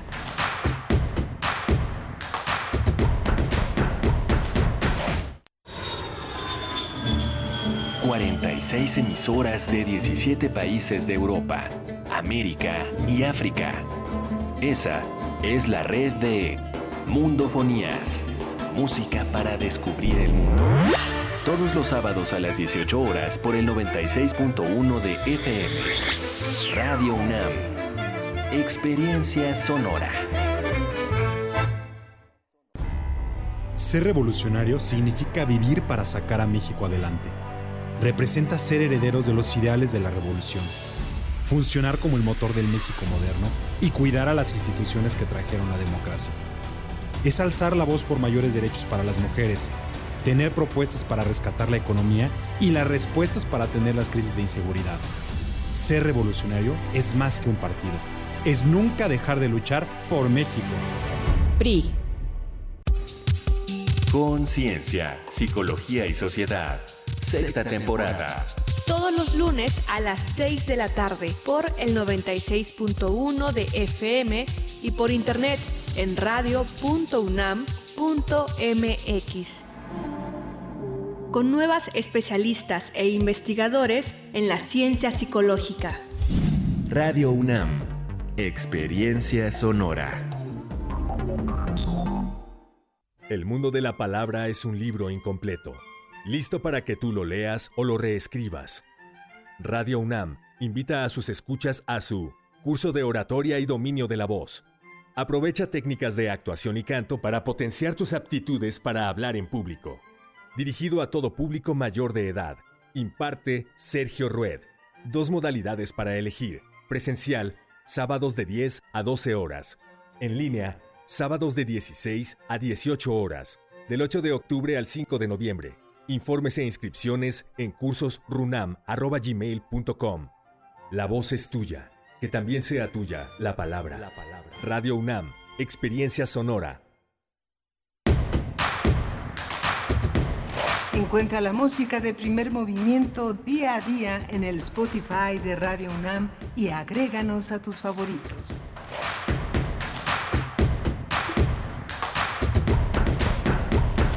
Son las, son las 9 de la mañana con casi tres minutos, casi tres minutos. Nos separan ocho segundos de esos tres minutos, pero estamos aquí muy, muy contentos en primer movimiento en Radio UNAM, en Adolfo Prieto 133, compartiendo con ustedes un, un menú que ha sido muy interesante, muy emotivo también, muy, muy complejo en el caso de Durango y la no aprobación de la despenalización de algunos artículos del Código Penal. Eh, pero estuvimos hablando de literatura, de archivos, y en esta mañana está Rodrigo Aguilar en la producción ejecutiva, como todos los días, Arturo González en los controles técnicos y mi compañera Berenice Camacho al frente de la conducción. Berenice, buenos días. Buenos días, Miguel Ángel Quemain. Saludos, saludos a ti, a todos los que están en cabina y también a la audiencia. Fíjate que ayer eh, en la sala Julián Carrillo, Sandra Monroy, con quien conversamos aquí la semana pasada, Sandra Monroy, sobreviviente de cáncer de mama, quien pasó por un proceso de mastectomía bilateral, la extirpación de, de, dos, de, sus dos senos, presentó este libro, Jódete Cáncer. Hablamos de él aquí en Primer Movimiento y fue un evento muy bello. De Yanira Morán y yo fuimos invitadas a presentarlo, eh, lo cual pues le agradezco infinitamente a Lux Plux Lux, la editorial que lanza Jodete Cáncer, eh, una editorial pues donde muchas personas de Radio UNAM, varias personas están involucradas, involucradas afortunadamente en esta en este nuevo impulso, en este nuevo impulso editorial al que le auguramos eh, pues un camino largo y fructífero. A Lux Plux Lux estaremos acompañándoles pues así de esta manera, revisando lo que viene en sus en su catálogo, son tres libros porque, bueno, van empezando, eh, pero se esperan cosas interesantes en, ensayo, en poesía y en este libro que es, eh, bueno, que, ya se puede adquirir, que ojalá tengan la oportunidad. Es un libro muy bello y muy poderoso sobre la experiencia de Sandra Monroy, que a partir de este diagnóstico de cáncer de mama, pues eh, realizó con mucha fuerza, una fuerza indescriptible que pues no se sabe bien a bien a veces de dónde, de dónde viene, de dónde proviene una fuerza como esa que da eh, la energía para seguir adelante. Pues sí, proviene por supuesto de una comunidad, de, del cuidado amoroso de su madre, de, sus amigas, de las personas en su entorno y de una fuerza extraordinaria de la misma Sandra, Sandra Monroy. Y pues bueno, ayer, ayer en esa presentación en la sala Julián Carrillo de Radio UNAM, eh, pues se hicieron, se materializaron algunos radioescuchas y pudimos saludarnos así, darnos la mano, otra vez volver a vernos físicamente.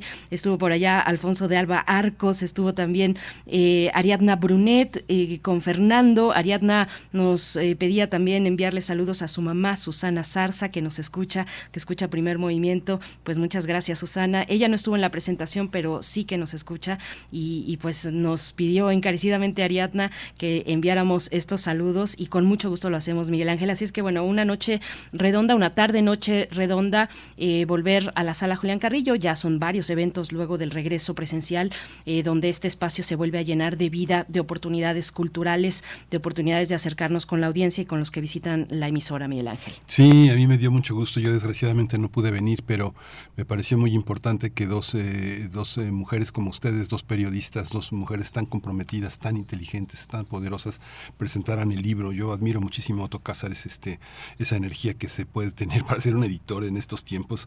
Creo que solamente un hombre con tanta imaginación y tanta energía lo puede hacer. Es un ejemplo de un libro eh, que debería de ser modelo de los libros de autoayuda, un libro de, una, de un rigor, de una cantidad de entradas, eh, de, una, de, una, de una belleza académica de una belleza poética y de una resistencia enorme. Fue, yo creo que fue un acto muy importante. Yo creo que va a quedar este como, como, como un ejemplo de muchas fuerzas que convergen. ¿no? Yo creo que es algo muy significativo reanimar también nuestro, nuestro auditorio Julián Carrillo con una propuesta así, tan seria y al mismo tiempo tan lúdica y al mismo tiempo tan periférica ¿no? y tan, tan central.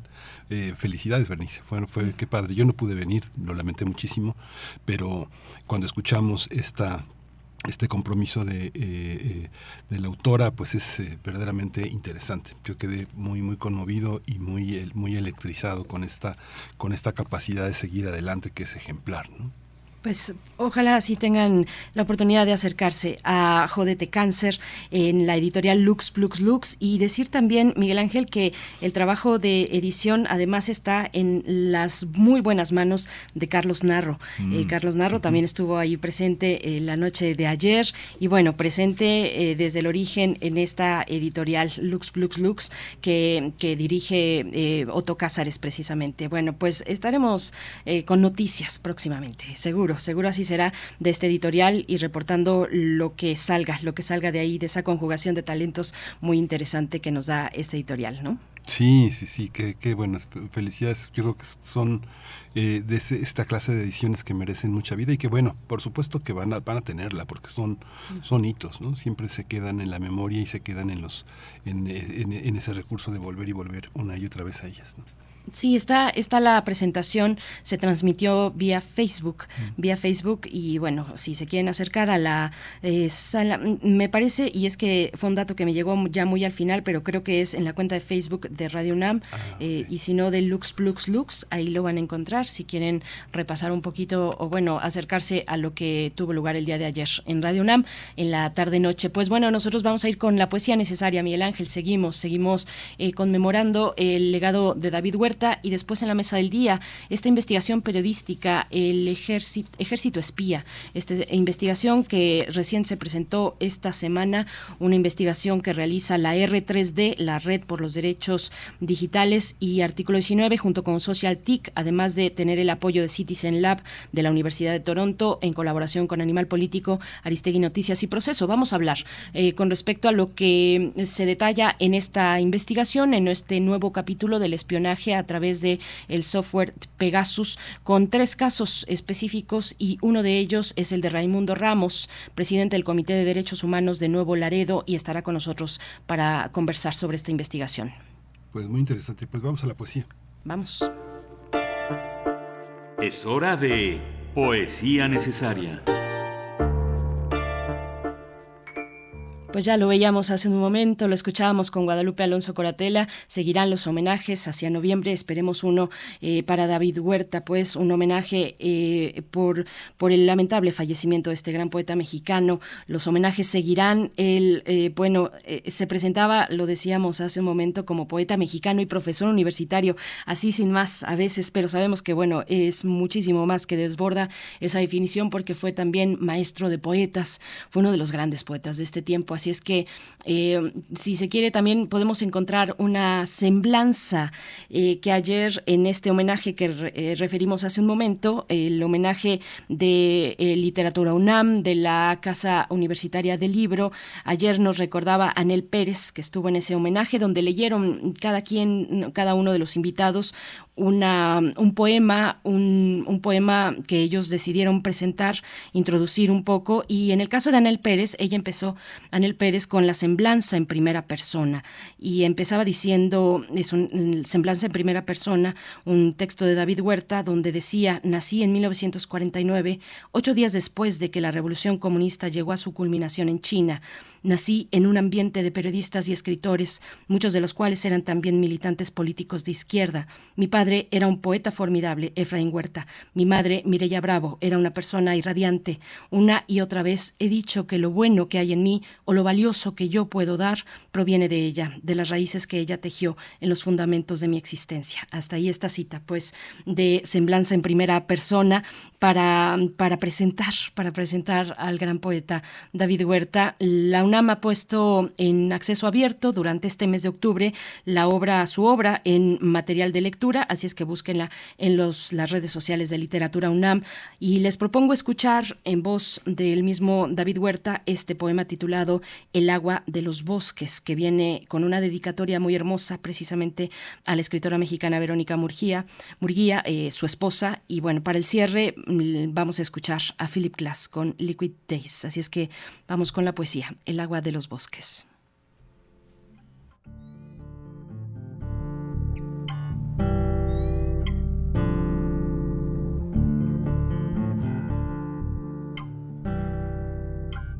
El agua de los bosques. David Huerta. Para Verónica Murguía, por su novela El Fuego Verde.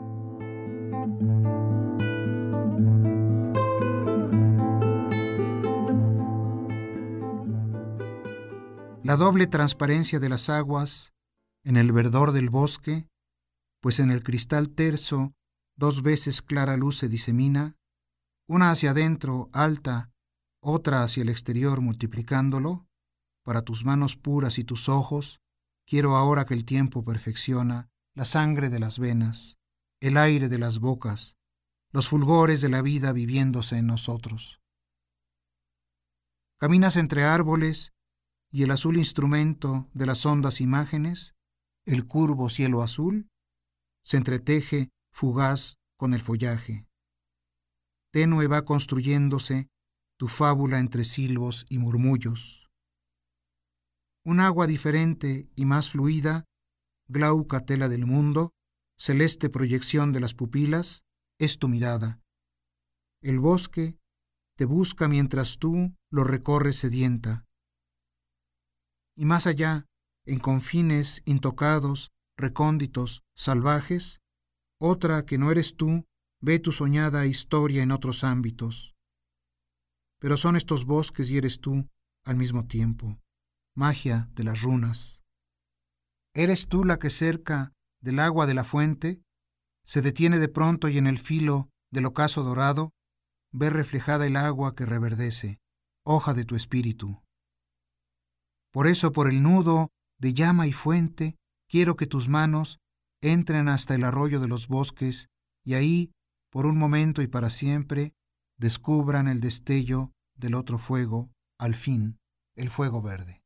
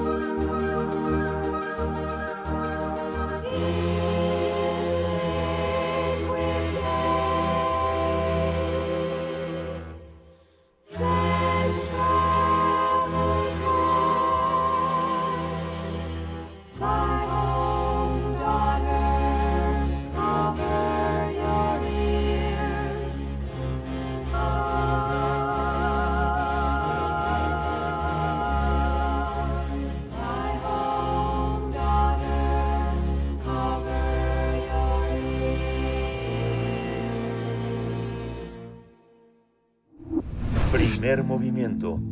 Hacemos comunidad con tus postales sonoras. Envíalas a primermovimientounam.gmail.com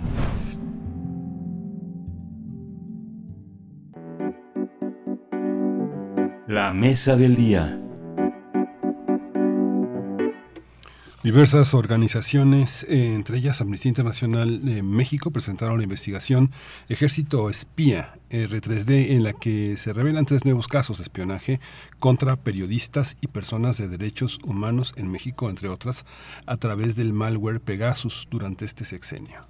De acuerdo con la investigación realizada por la R3D, la Red en Defensa de los Derechos Digitales, Artículo 19 México y Centroamérica y SocialTIC, con el apoyo de Citizen Lab de la Universidad de Toronto y con la colaboración de Animal Político, Aristegui Noticias y Proceso, se trata de Raimundo Ramos, presidente del Comité de Derechos Humanos de Nuevo Laredo, Ricardo Rafael, periodista y escritor, así como un periodista del medio Animal Político.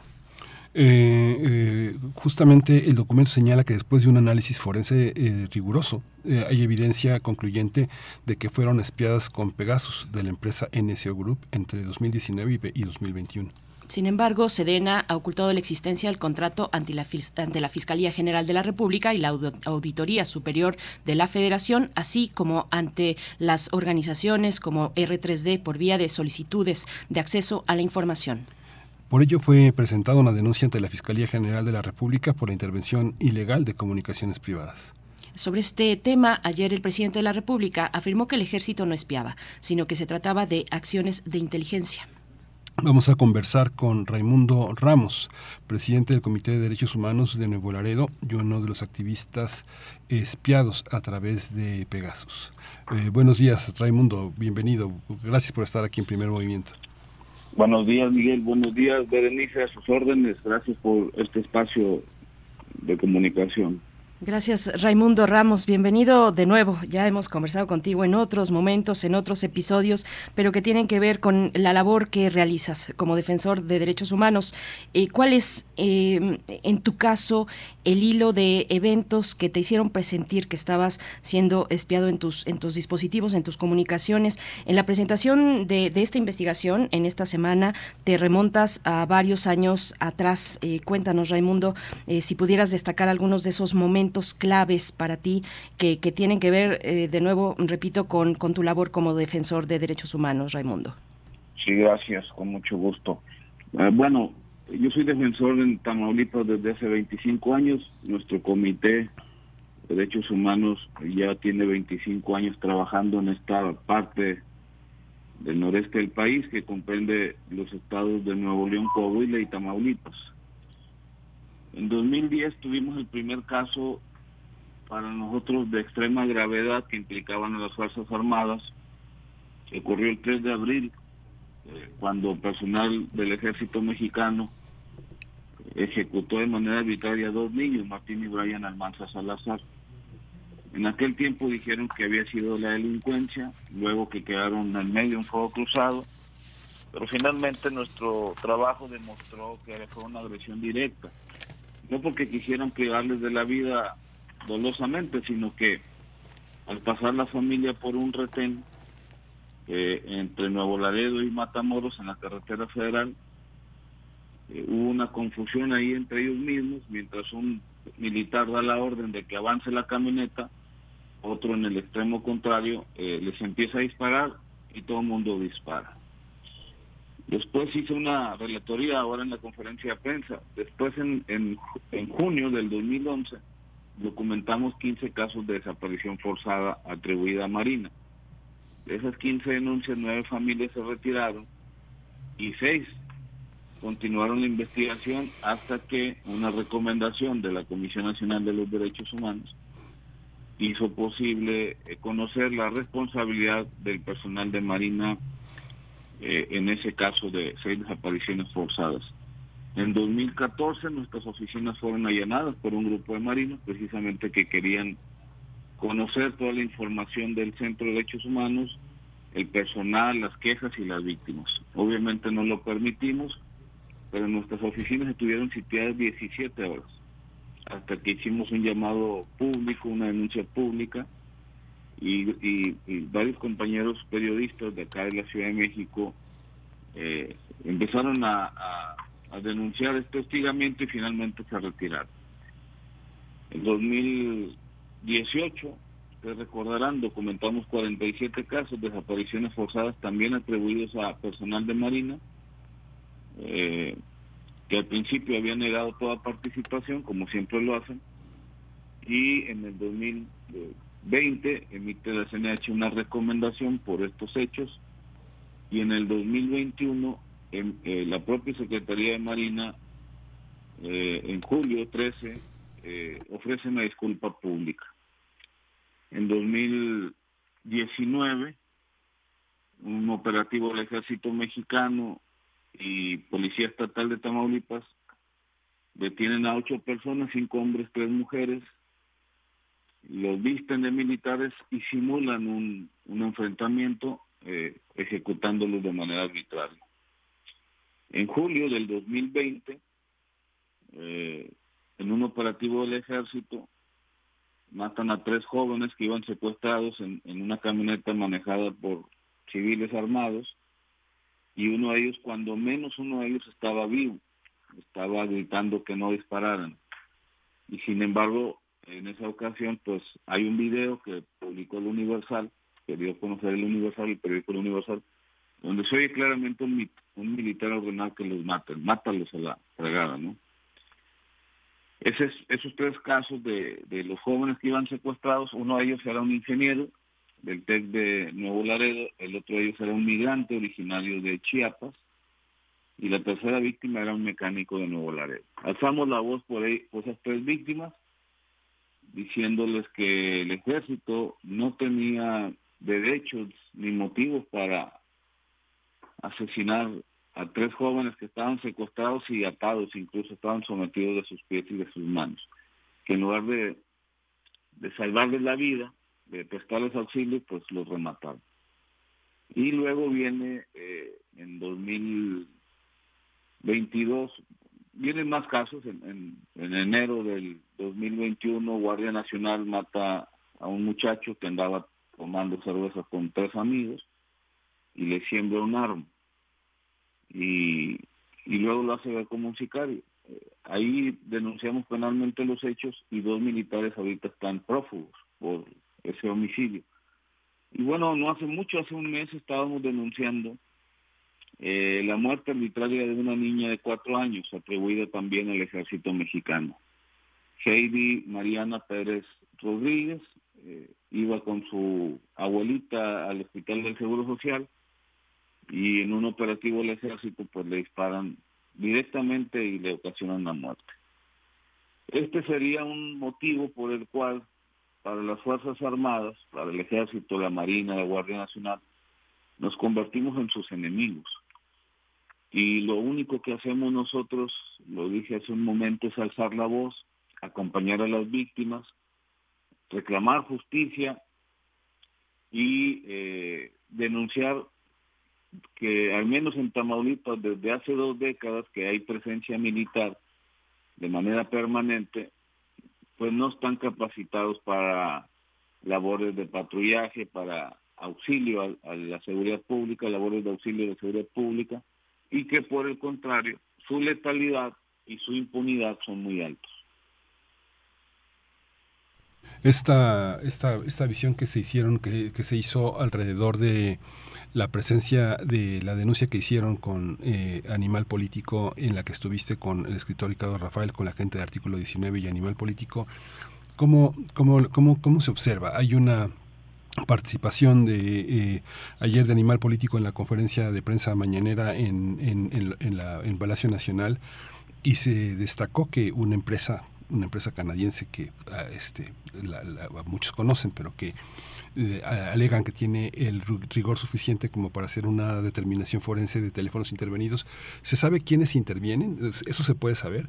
Se puede saber del teléfono intervenido, pero no quién interviene, según yo tengo entendido. ¿Cómo, cómo, cómo saben que este, cómo se sabe quién intervino? Le, explico primero, amigo Miguel, Miguel Ángel.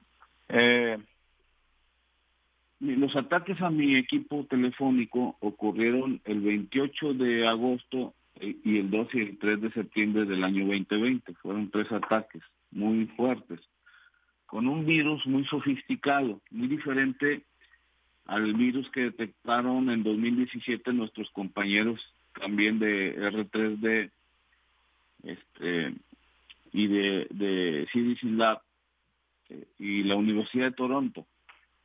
Este, en este caso, eh, no se, se, denomina el, el ataque eh, cero clic, porque no necesitas eh, darle clic a ninguna invitación, aplicación, actualización que tengas. El, ataque directo no, no necesita nada, ni, ni un correo electrónico, ni un mensaje de texto desconocido, nada.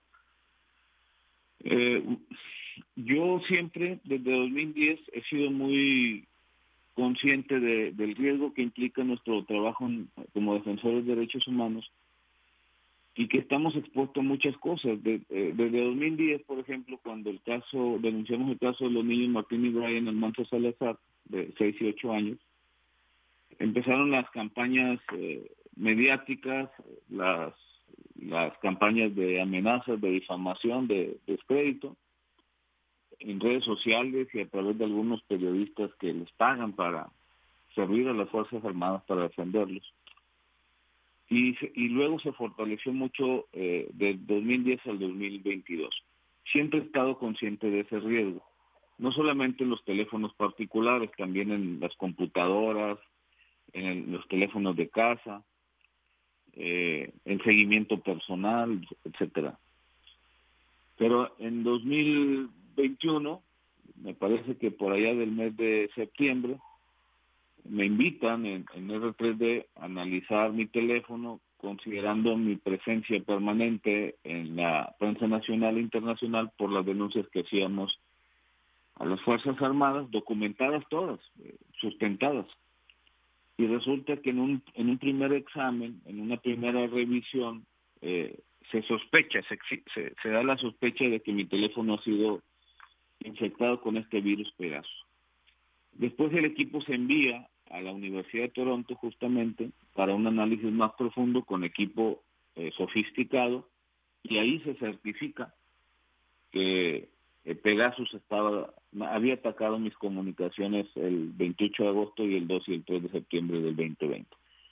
Con esta información se procede a pues a hacer un recuento de qué actividades estábamos haciendo en esas fechas yo dije que por entre el mes de agosto y septiembre estuve en la Ciudad de México haciendo entrevistas, reuniéndome con funcionarios de la Secretaría de Gobernación, de la Comisión Nacional de los Derechos Humanos y de la Oficina del, Alto Comisionado de Naciones Unidas, entre otros. Y que probablemente pues, eh, en esos momentos había mucha indignación o molestia en las Fuerzas Armadas por nuestro trabajo. Lo que hicimos el lunes pasado, el 3 de octubre en la conferencia, bueno, fue dar a conocer ya este esfuerzo de investigación, eh, Berenice Miguel Ángel, de organizaciones defensoras de los derechos digitales, de organizaciones defensoras de periodistas y la Universidad de Toronto. Eh, lo que hicimos fue darle forma ya a una investigación certificada por especialistas que encontraron en esa, en esa investigación, en ese rastreo, pues que la licencia de Pegasus, esa licencia en particular que había eh, hackeado y atacado nuestros equipos de, un compañero de animal político, del maestro este, Rafael y de un servidor, eh, pertenecía esa licencia al ejército mexicano. Por eso acusamos directamente al ejército y, y de manera indirecta el presidente de la República, porque todavía siendo optimistas, eh, quiero pensar que, que el presidente no es informado por las Fuerzas Armadas como debería ser la obligación institucional. Pero también evidencia que las fuerzas, fuerzas Armadas, el Ejército, la Marina, la Guardia Nacional, están fuera del control presidencial, están fuera del control del Senado, de la Cámara de Diputados que conforman el Congreso de la Unión, y están fuera de control eh, de cualquier institución de la sociedad civil que mediante la ley de transparencia quiera conocer información de sus actividades, de sus programas y de sus presupuestos. Entonces no para mí no fue nuevo este ataque, ya lo había sentido desde 2010 con los clásicos ruidos extraños en los teléfonos. Ahora en el caso de los equipos digitales modernos, pues el uso eh, inexplicable de batería, aplicaciones que necesariamente te piden autorización para conocer tu ubicación, para tener acceso a tu cámara o al micrófono y eh, con los ataques que, al menos la aplicación de WhatsApp ha sido muy vulnerable, que es el robo de identidad. Y a pesar de todo eso, pues necesitamos la tecnología para trabajar, es una herramienta de trabajo hoy en día. Eh, pero sí tenemos mucha precaución, muchos, tomamos en cuenta mucho que nos enfrentamos a un enemigo desigual, un enemigo poderoso, un, un enemigo oculto, que se esconde eh, en una institución y en un uniforme y en un enemigo que no responde ni al propio, propio presidente de la República, como es el caso de las Fuerzas Armadas y del ejército mexicano en particular. Raimundo Ramos, a ver, entonces, eh, para recapitular esta parte, eh, ustedes, y que nos quede muy claro, entonces, bueno, el equipo de, eh, que está llevando a cabo esta investigación deduce entonces que es a partir de este contrato de compra entre el ejército y la empresa, este contrato de compra de este software, lo que les hace pensar en que el agente que espía son las Fuerzas Armadas. Es en ese punto en el que, el que estás colocando. Es correcto. Eh, este esfuerzo internacional, porque es un esfuerzo, esfuerzo internacional de, rastrear a, a Pegasus, eh, a todos los gobiernos en el mundo que, que venden su licencia y que especifica muy claro que en una cláusula que no puede utilizarse para investigar a población civil fuera de los parámetros de terrorismo y me parece que eh, ataques a la seguridad nacional. Bueno, esa cuestión. Esa cuestión para, para dejarlo claro, porque este software, además, según entiendo, pues eso, la empresa ha dicho solo se vende, solo se le vende a gobiernos. A gobiernos, es correcto. Eso por, un lado. Sí, perdón. No, y preguntarte, entonces, eh, aclarado esto que nos, que nos narras, que está en la investigación, preguntarte, pues, qué te hace pensar, eh, qué te hace pensar las declaraciones del presidente, qué preguntas te surgen cuando el presidente dice que no es cierto que se espíe a periodistas y opositores, eh, él hizo el compromiso de que nadie iba a ser espiado y si hay pruebas que se presenten y que no son los mismos que de, gobiernos anteriores, ¿qué preguntas surgen a partir de estas declaraciones del presidente? Mire, expresando mi respeto a la figura presidencial, al propio licenciado Andrés Manuel López Obrador, una persona de edad, pues respeto. Eh, mostrando mi respeto a las instituciones del Estado mexicano, yo quiero decir con toda responsabilidad que su respuesta, la de ayer, a la compañera periodista Nayeli Roldán, de Animal Político precisamente, fue muy irresponsable, fue muy evasiva pero también fue muy convenenciera, porque pareciera que en este país, si no se le agrede a él, si no se le espía a él y si no se le afecta a él, pues el resto de los ciudadanos no le importa. O sea, si me sucede a mí o a ustedes, o a Ricardo Rafael o al compañero animal político, pues eso quedaría en la, en la en, el, en la mente del presidente como un acto de falsedad, como un acto de sus adversarios políticos, como un, un acto de descrédito a las instituciones como el ejército mexicano. Y eso no puede ser en, en un presidente que debe gobernar para todos, no solamente para el ejército. En un presidente que debe cuidarnos a todos, es su obligación. Eh, lo que estamos sufriendo nosotros al ser espiados, pues son violaciones a los derechos humanos, es la comisión de un delito de violación a la, privacidad de nuestras comunicaciones. Y está en la Carta Magna, está en el artículo primero constitucional eh, y, los supuestos en, eh, y, los procedimientos en el 14 y en el 16 constitucional, incluso en el 20 constitucional.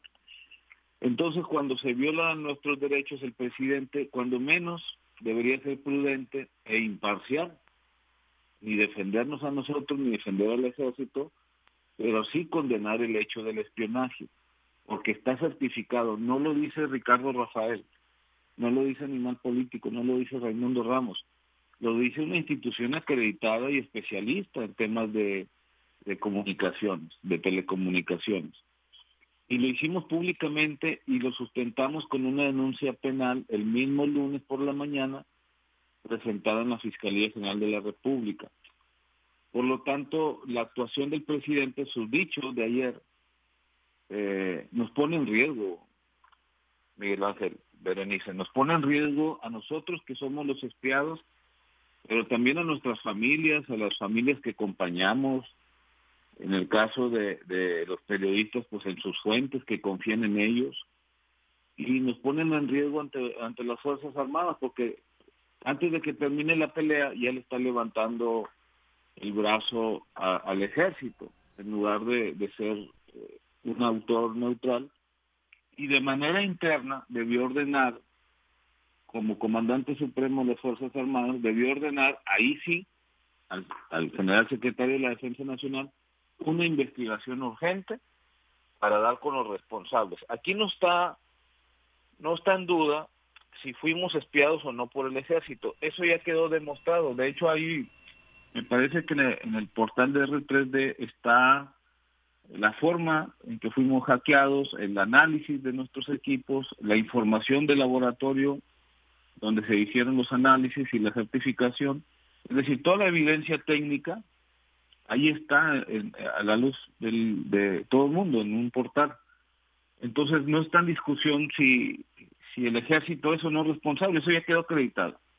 Ahora hay que acreditarlo en una acción penal ante una fiscalía, que también lo dijimos el lunes, pues es una fiscalía que no confiamos.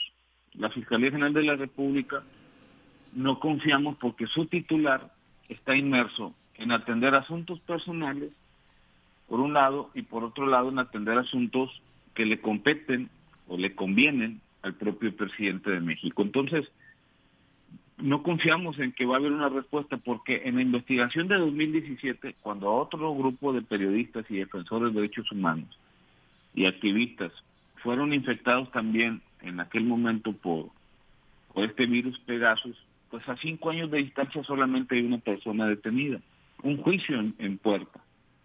Eh, y no es posible que, que esas investigaciones de la Fiscalía hayan demorado tanto cuando se trata de, de, instituciones del Estado mexicano y de instituciones de Fuerzas Armadas. Por lo tanto, pues estamos escépticos de que en este caso, o en esta denuncia que presentamos el lunes pasado, vaya a haber una investigación rápida, eh, profunda, exhaustiva por parte de la Fiscalía, pero es el, es el camino que marca la ley, es lo que establece la ley.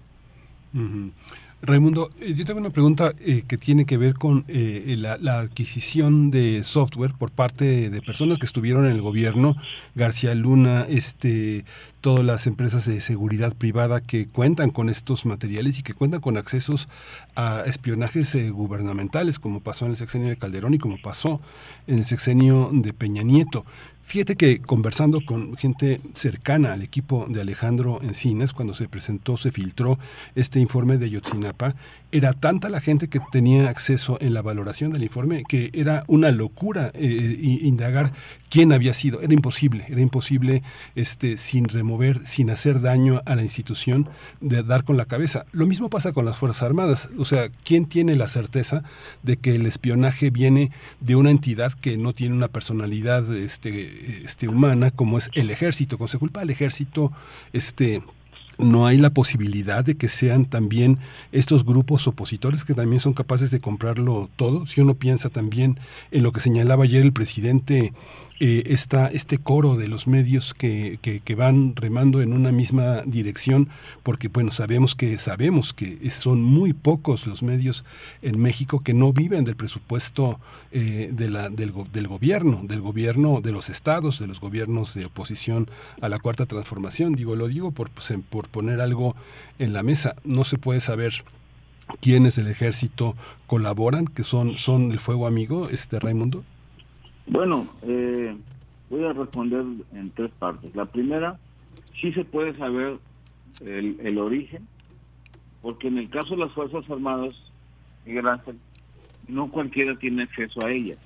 Eh, el, el área específica que yo denuncié en lo particular, en la conferencia el lunes, apunta a dos direcciones. La inteligencia naval y la inteligencia militar. Y cada uno de ellos tiene su titular su estructura, su oficina y sus archivos. En ese caso son muy herméticos. Y eh, la cadena de mando pues es muy clara, siempre es hacia arriba, ¿no? Eh, el espionaje del que fuimos objeto lo sabía perfectamente el actual eh, general secretario de la Defensa Nacional y lo supo el anterior también. Porque es, es son, lo dije hace rato, como están fuera de control, son instituciones que escapan a la figura presidencial, eh, a, las obligaciones que tienen eh, y, las facultades que tiene eh, el Congreso de la Unión. Recuerden que hay una Comisión de Seguridad Nacional que, tiene todo que tiene derecho a conocer esa información y que debería tener acceso de supervisión, de, aprobación, de autorización y de control, pero no lo hace. Pero también existe otra realidad, que es la segunda parte de mi respuesta, que por intereses eh, superiores al propio ejército mexicano, en este caso, la información se filtra a particulares. Hay que recordar que la licencia la venden empresas particulares, no la venden gobiernos, no es, no es una venta de gobierno a gobierno, es una empresa particular que de manera directa eh, le da asistencia técnica, pero también tiene una especie de supervisión de tal forma que al violar una cláusula, en el caso nuestro de, espionaje a, civiles, pues el, el, el, comprador de la licencia es obligado a enviar esos archivos para una revisión interna. Por lo tanto, la información nuestra eh, del espionaje que fuimos objeto va de regreso la empresa que vendió esta licencia de Pegasus. Y finalmente, eh, decirles en esta tercera parte de la respuesta, que justamente la, la falta de transparencia de, de las Fuerzas Armadas, no solamente hacia el presidente, el, presidente está demostrado, este, perdón, el presidente quedó evidenciado ayer que desconoce el tema. Lo que le contaron sus asesores, eh, su, equipo cercano de colaboradores, no tienen la menor idea de lo que implica un espionaje desde las Fuerzas Armadas a población civil. Eh, por eso se hace este esfuerzo de medios de comunicación para no atribuirles tampoco eh, ni a los medios de comunicación ni a, ni a un acto de, de inestabilidad política, sino a una realidad, amigos, que es el espionaje que está siendo una institución muy poderosa, lo he dicho constantemente. El ejército hoy en día es una institución muy poderosa por encima de la Marina, por encima de la Guardia Nacional, y que está acumulando información de muchos actores para que en un momento eh, le sirva como moneda de cambio. Eh, me parece que al, hacer este, este esfuerzo de investigación medios de comunicación diferentes, organizaciones defensoras de periodistas y de los derechos humanos, y eh, la población civil con la, con la academia, eh, estamos enviando un mensaje de que no se trata ni de sus adversarios políticos, ni de eh, la intención, lo dije hace unos minutos, de dañar las instituciones del país. Por el contrario, queremos fortalecerlas. Por eso hacemos la denuncia pública. Y por eso invitamos a otros periodistas, a otros defensores de derechos humanos, a otros activistas, que si consideran que están en riesgo o bajo sospecha de ser investigados, también contribuyan en esta investigación, vayan a, busquen a R3D, hay un enlace que se acaba de dar a conocer, un correo electrónico donde pueden enviar información y eh, sus, sus equipos se les, se les analiza. Pues muchas eh, gracias. Eso es lo que les puedo decir. Gracias, Raimundo Ramos, presidente del Comité de Derechos Humanos de Nuevo Laredo. Eh, pues con esta investigación que se encuentra en su conjunto en ejércitoespía.r3d.mx y pues hay que dar seguimiento a esta denuncia penal que ya han presentado. Muchas gracias, Raimundo Ramos. Es correcto. Gracias a ustedes por el espacio y saludos a su auditorio. Muchas gracias, Raimundo. Saludos. Hasta pronto. Em, pues ahí está, esta investigación periodística, ejércitoespía.r3d.mx. Son las 9 con 49 minutos. Vamos, vamos con Plinio Sosa para hablar de química. El crisol de la química. El vino y el Big Bang de los sabores es el tema de esta mañana para cerrar la emisión de hoy miércoles con el doctor Plinio Sosa, académico de la Facultad de Química, divulgador científico. ¿Cómo estás, querido Plinio Sosa? Muy buenos días. Buenos días, Bere, Miguel Ángel, buenos días. Hola, doctor, buenos días. Sí, el vino es una bebida alcohólica hecha mediante la fermentación del jugo de la uva. Es muy probable que esta deliciosa bebida nos haya acompañado a, nosotros, a los Homo sapiens, desde muy al principio de nuestra larga travesía por este mundo. Los pueblos nómadas ya obtenían bebidas a partir de las uvas silvestres que recolectaban. Pero se presume que fue hasta el Neolítico, periodo de la Edad de Piedra en el que surgió la agricultura, cuando se empezó a sembrar la vitis vinifera, es decir, la vid, la planta de las uvas. Todos los seres y cosas que conocemos estamos hechos de una o varias sustancias mezcladas. Es el caso del vino. Esta sabrosa bebida es una mezcla de miles y miles de sustancias. Por eso se pueden distinguir tantos aromas y tantos sabores. Las uvas, antes de la fermentación, ya contienen muchas sustancias. Las más importantes son el agua, ¿no? De cada 100 gramos de la pulpa de la uva, 75 son de agua. Azúcares, principalmente glucosa y fructosa, que son alrededor del 20% de su masa, ¿sí? Los polifenoles, estos no se encuentran en la pulpa, sino en la cáscara y en las semillas de las uvas. Son los responsables tanto del color como de la compleja estructura de los sabores que se aprecian en el vino. Las dos familias de polifenoles más importantes que se encuentran en el vino son los taninos y las antocianinas.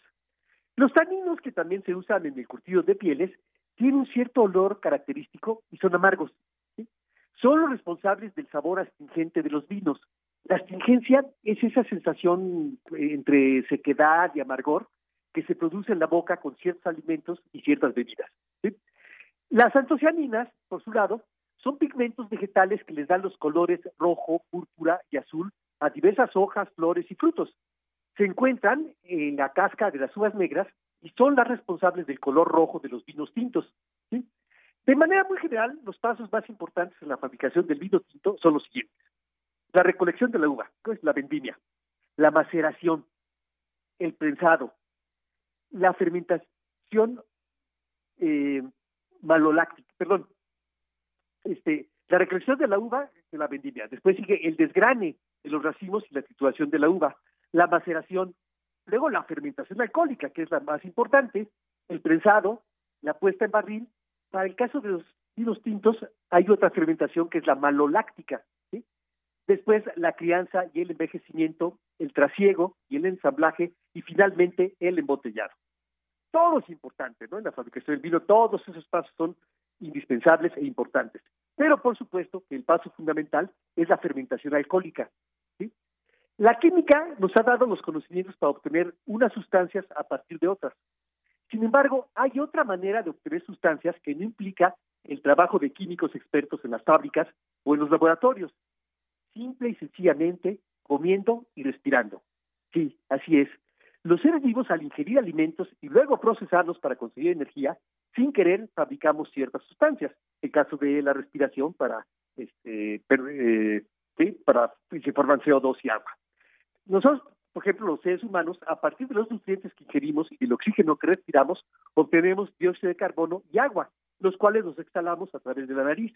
Aunque lo verdaderamente importante de este proceso es poder hacernos de la energía necesaria para vivir. Sin embargo, no todos los organismos vivos obtienen la energía que necesitan de la misma manera. Las levaduras, por ejemplo, lo hacen de otro modo, a partir de la glucosa, pero colateralmente se producen etanol y dióxido de carbono, o sea, no dióxido de carbono y agua, sino etanol y dióxido de carbono. A este proceso se le llama fermentación y puede ser considerado como una especie de respiración anaeróbica, es decir, respiración en ausencia de oxígeno. Durante la fermentación también ocurren miles de otras reacciones secundarias que involucran a los taninos, a las antocianinas y a las distintas sustancias olorosas que están en la uva. ¿sí? Una reflexión final. No hay dos vinos iguales. Cada vino es diferente. La magia de miles y miles de sustancias químicas reaccionando unas con otras es capaz de crear lo imposible. Todos los sabores del universo contenidos en un punto diminuto la copa de vino. Gracias Plinio Sosa por esta explicación que nos lleva pues eso a, la fermentación y que es eh, muy importante además alimentos fermentados para nuestro organismo, para nuestra, eh, para la biota intestinal eh, han pues estado además muy de moda algunos de ellos y, el, y el vino pues que no pasa de moda, ¿verdad? Que siempre ha estado desde el principio. Plinio Sosa, pues muchas gracias. Muy bien, gracias a ustedes y nos escuchamos de hoy noche. Muchas gracias, doctor. Bye, Miguel Ángel. Hasta luego, hasta pronto. Pues ya prácticamente nos acercamos hacia, hacia el fin del, del programa. Ya mañana se anuncia Eh, se anuncia el Premio Nobel de Literatura, hay muchas apuestas, eh, muchas personas piensan que va a ser el autor keniano Ngugi, otros piensan que va a ser Salman Rushdie, algunos piensan que va a ser algún escritor en las cavernas eh, ucranianas. Eh, pero bueno, los pronósticos son, siempre hay los eternos eh, candidatos, Murakami es de, los eternos candidatos, pero también hay toda una serie de grandes, grandes figuras de la literatura internacional como Michel Houellebecq, como Annie Arnaud, como Anne Carson, es una de las que suena más el escritor, este gran escritor francés que ahora está, este, volvió en una enorme recaída triste al alcoholismo, Pierre Michon, eh, muchos, muchos Margaret Atwood, Marisconde, Robert Cooper, ¿tú cuál es tu apuesta, este, eh, Berenice Camacho? Bueno, no lo sé, no sé cuál sea mi apuesta, pero pues Houellebecq ah, es de mis de mis favoritos, San Carson también, em, pues no lo sé, ya veremos mañana. ¿Tú, cuáles son cuáles son tus Pues yo, yo, ya hace mucho que describo del Nobel, es un interesante síntoma de aparador, ¿no? Desde el centro, del centro comercial de la literatura, pero, pero hay muchas apuestas muy interesantes porque muchos grupos ponen sobre la palestra la, la, gran, la gran participación de autores, no sé, como Don Delilo, como Peter como este el Sux, como Robert Cooper. Hay muchos, muchos autores que son, este, hay quienes han pensado en Stephen King, o sea, es algo que, que puede, que puede ser, ¿no? Es, interesante como también en distintas partes del mundo se, se discriminan a, a, distintos niveles los escritores, ¿no? Michel eh, Butor decía que siempre que va eh, a cualquier país le preguntaban quiénes son los autores franceses más importantes y decía, bueno, a mí qué me importa, ¿no? En realidad la literatura es universal y no son los franceses los únicos que están en mi constelación, como bien lo dice Italo Calvino en ese maravilloso artículo, porque leer los clásicos, los clásicos siempre, como ahora recordando a David Huerta, son algo que estamos siempre releyendo, ¿no? No leyendo, sino releyendo, ¿no? Pues sí, que sea, que sea, ojalá un, eh, pues un nombre que venga de un país menos occidental de lo que se acostumbra en este premio. Yo creo que eh, es interesante abrir esa oportunidad a lecturas que no nos llegan eh, generalmente y menos a, la literatura de habla hispana. Pero bueno, con eso nos vamos, con esa apuesta que está ahí y ese aparador que también representa el premio Nobel. Nos vamos, Miguel Ángel. Nos vamos, nos vamos a ir con, nos vamos a ir con música. Hoy vamos a despedirnos con eh, una, una, canción. La maldita vecindad y los hijos del quinto patio. Vámonos. ya está sonando. Nos vamos. Gracias. Esto fue Primer Movimiento. El mundo desde la universidad. Como un gran circo en acción, en las calles no hay telón, así que puedes mirar como rico espectador. Te invito a nuestra ciudad. En una esquina es muy fácil, puedas ver a un niño que trabaja y sigue lanzando pelota. Todo es otro mal payaso. También sin quererlo.